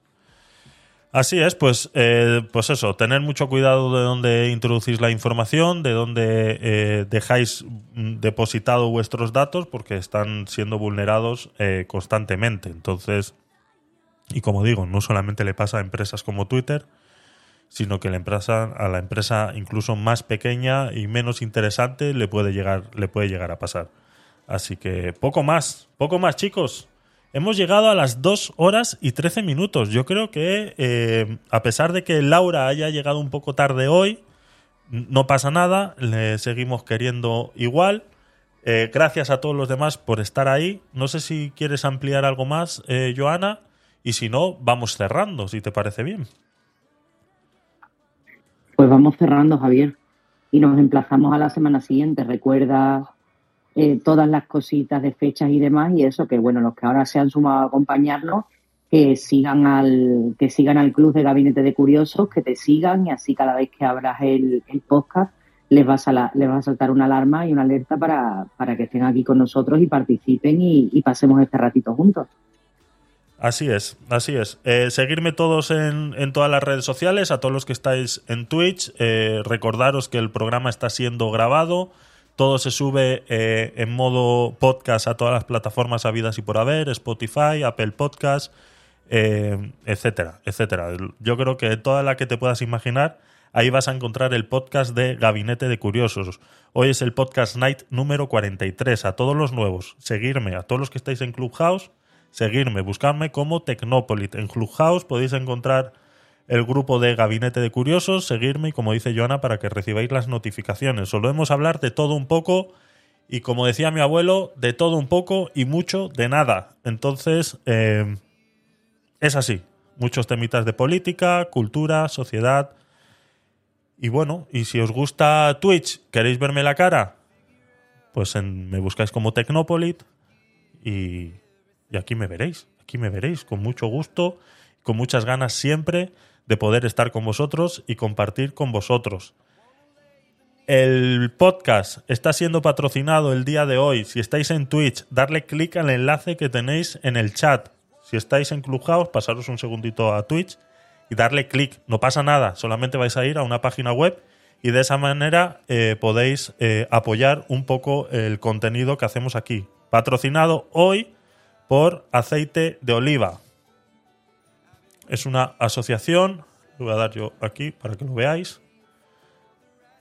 ¿Vale? Eh, somos eh, uno de los países más saludables del mundo. Aceite de oliva y salud. Patrocinado por aceite de oliva. ¿Sabes por qué somos uno de los países más saludables del mundo? Pues haz clic y compruébalo. Una asociación generadora de aceite de oliva en España y que patrocinan este podcast y que estáis viendo aquí la página ahora mismo. Simplemente le tenéis que dar clic dejar la página abierta cinco minutillos, le echáis un vistazo. ¿Que te gusta la información? Pues mira, eh, me alegro. ¿Que no te interesa? Pues nada, lo cierras y no pasa nada. Yo creo que aceite de oliva no sabe de lo que hablamos aquí, entonces eh, tampoco, tampoco se van a molestar. Pero bueno, que sepáis, es uno de los patrocinadores del podcast, sobre todo del mes de diciembre, y eh, pues ahí lo tenemos. Darle clic. Poco más. Chicos, nos vemos y nos escuchamos el viernes a las 10 de la noche en el Podcast Night número 44. Este viernes es día 30, si no me equivoco. Eh, Sí, señor. día 30, o sea, se está acabando el año. Estamos ya llegando al segundo round de estas festividades y que esperemos que todos salgáis vivitos y coleando. Eh, prepararemos nuevos sorteos para el mes de enero. Intentaremos eh, conseguir nuevos patrocinadores y hacer cositas a ver para poder traeros regalitos para todos los que nos apoyáis estando ahí y sobre todo eh, compartiendo con nosotros. El día de hoy Rafa se acaba de ganar un Fire Stick TV Lite que pronto le llegará a su casita y seguramente antes de Reyes. Entonces, eh, ¿podías haber sido tú? Sí. ¿Tenías que haber estado aquí antes? También. Eh, me tienes que seguir, eso sí, en Twitch, que es donde hacemos los sorteos. Más que nada porque es la plataforma eh, que queremos eh, impulsar y donde pues el contenido se ve un poquito más eh, favorecido, ¿no? Entonces, por lo demás, Clubhouse, me encanta. Muy contento con, con vuestro apoyo y poco más, no me enrollo más, no me enrollo más. Joana, te quiero, gracias. Rafa, gracias guapo por estar ahí. A todos los que estáis por ahí abajo, Un placer. siempre vuestros comentarios son bienvenidos y, y poco más. ¿Nos vamos? Yo creo que sí. Sí, chao, chao, Javier, Rafa y a todos los que nos habéis acompañado. Bueno, que ya hoy es día 28 y el día 28 de diciembre puede pasar cualquier cosa. Además, yo me conozco a algunos muy aficionados a hacer muchas cosas malas en el Día de los Inocentes. Bueno, y no bueno. quiero mirar a nadie que empieza por R y termina por A. Bueno, Mm. bueno, bueno. Ramona. Ramona, Ramona, seguro que sí, Ramona. Besitos, chicos. Gracias por estar ahí. Si os quiere, nos vamos con un poquito de musiquita y nos vamos yendo para la camita un poquito. I just gotten used to this. Cross love from my list of to dos. I didn't ask to be turned around, upside A los que estáis en Twitch, ¿qué os ha parecido el inventito este de Clubhouse? Casi sabéis cuándo habla la gente. Decídmelo ahí en el chat, a ver qué os parece.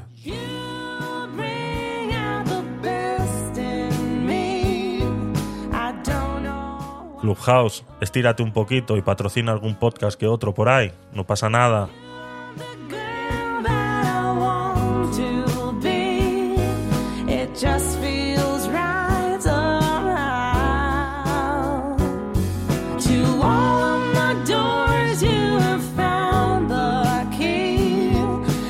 Eso es, eso es, Joana. La idea es esa, ¿no? Que se sepa cuando.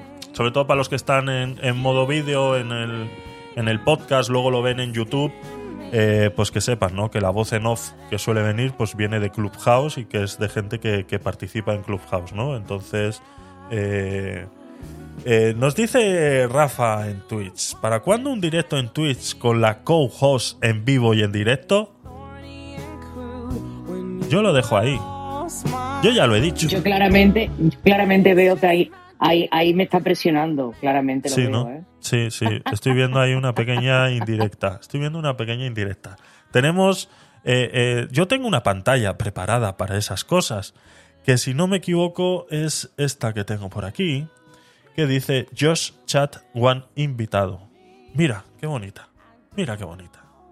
Ese cuadradito vacío que está ahí sería para el co-host. Ay, está, está todo preparado. Bueno, Por- bueno, bueno. por Fuertes mí no es. Fuertes presiones, ¿eh? Por mí Ya, no ya, va a ser.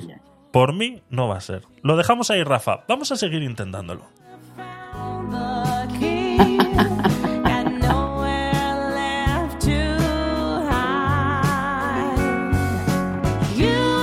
Además que está toda la tecnología, toda la tecnología preparada ya. Además, eh, necesitas un navegador y poco más. Yo te doy un enlace y tú apareces ahí de la manera, pero vamos. Ya irá- haremos una prueba, haremos una prueba y ya verás cómo te va a gustar. Eso es. Y con entrevistas fachas y esas cosas, dice Rafa. Eso es, eso es. Entrevistas fachas, entrevistas fachas. ¿Qué haces? ¿Cosas? Sí, ¿Cosas nazis? sí, Peter, cosas nazis. Eso es, eso es. Eso es lo que hacemos por aquí, chavales, para que, para que os vayáis haciendo una idea. La- ah, la cámara sexy, la cámara sexy. Joana, te espero. Ahí lo tienes.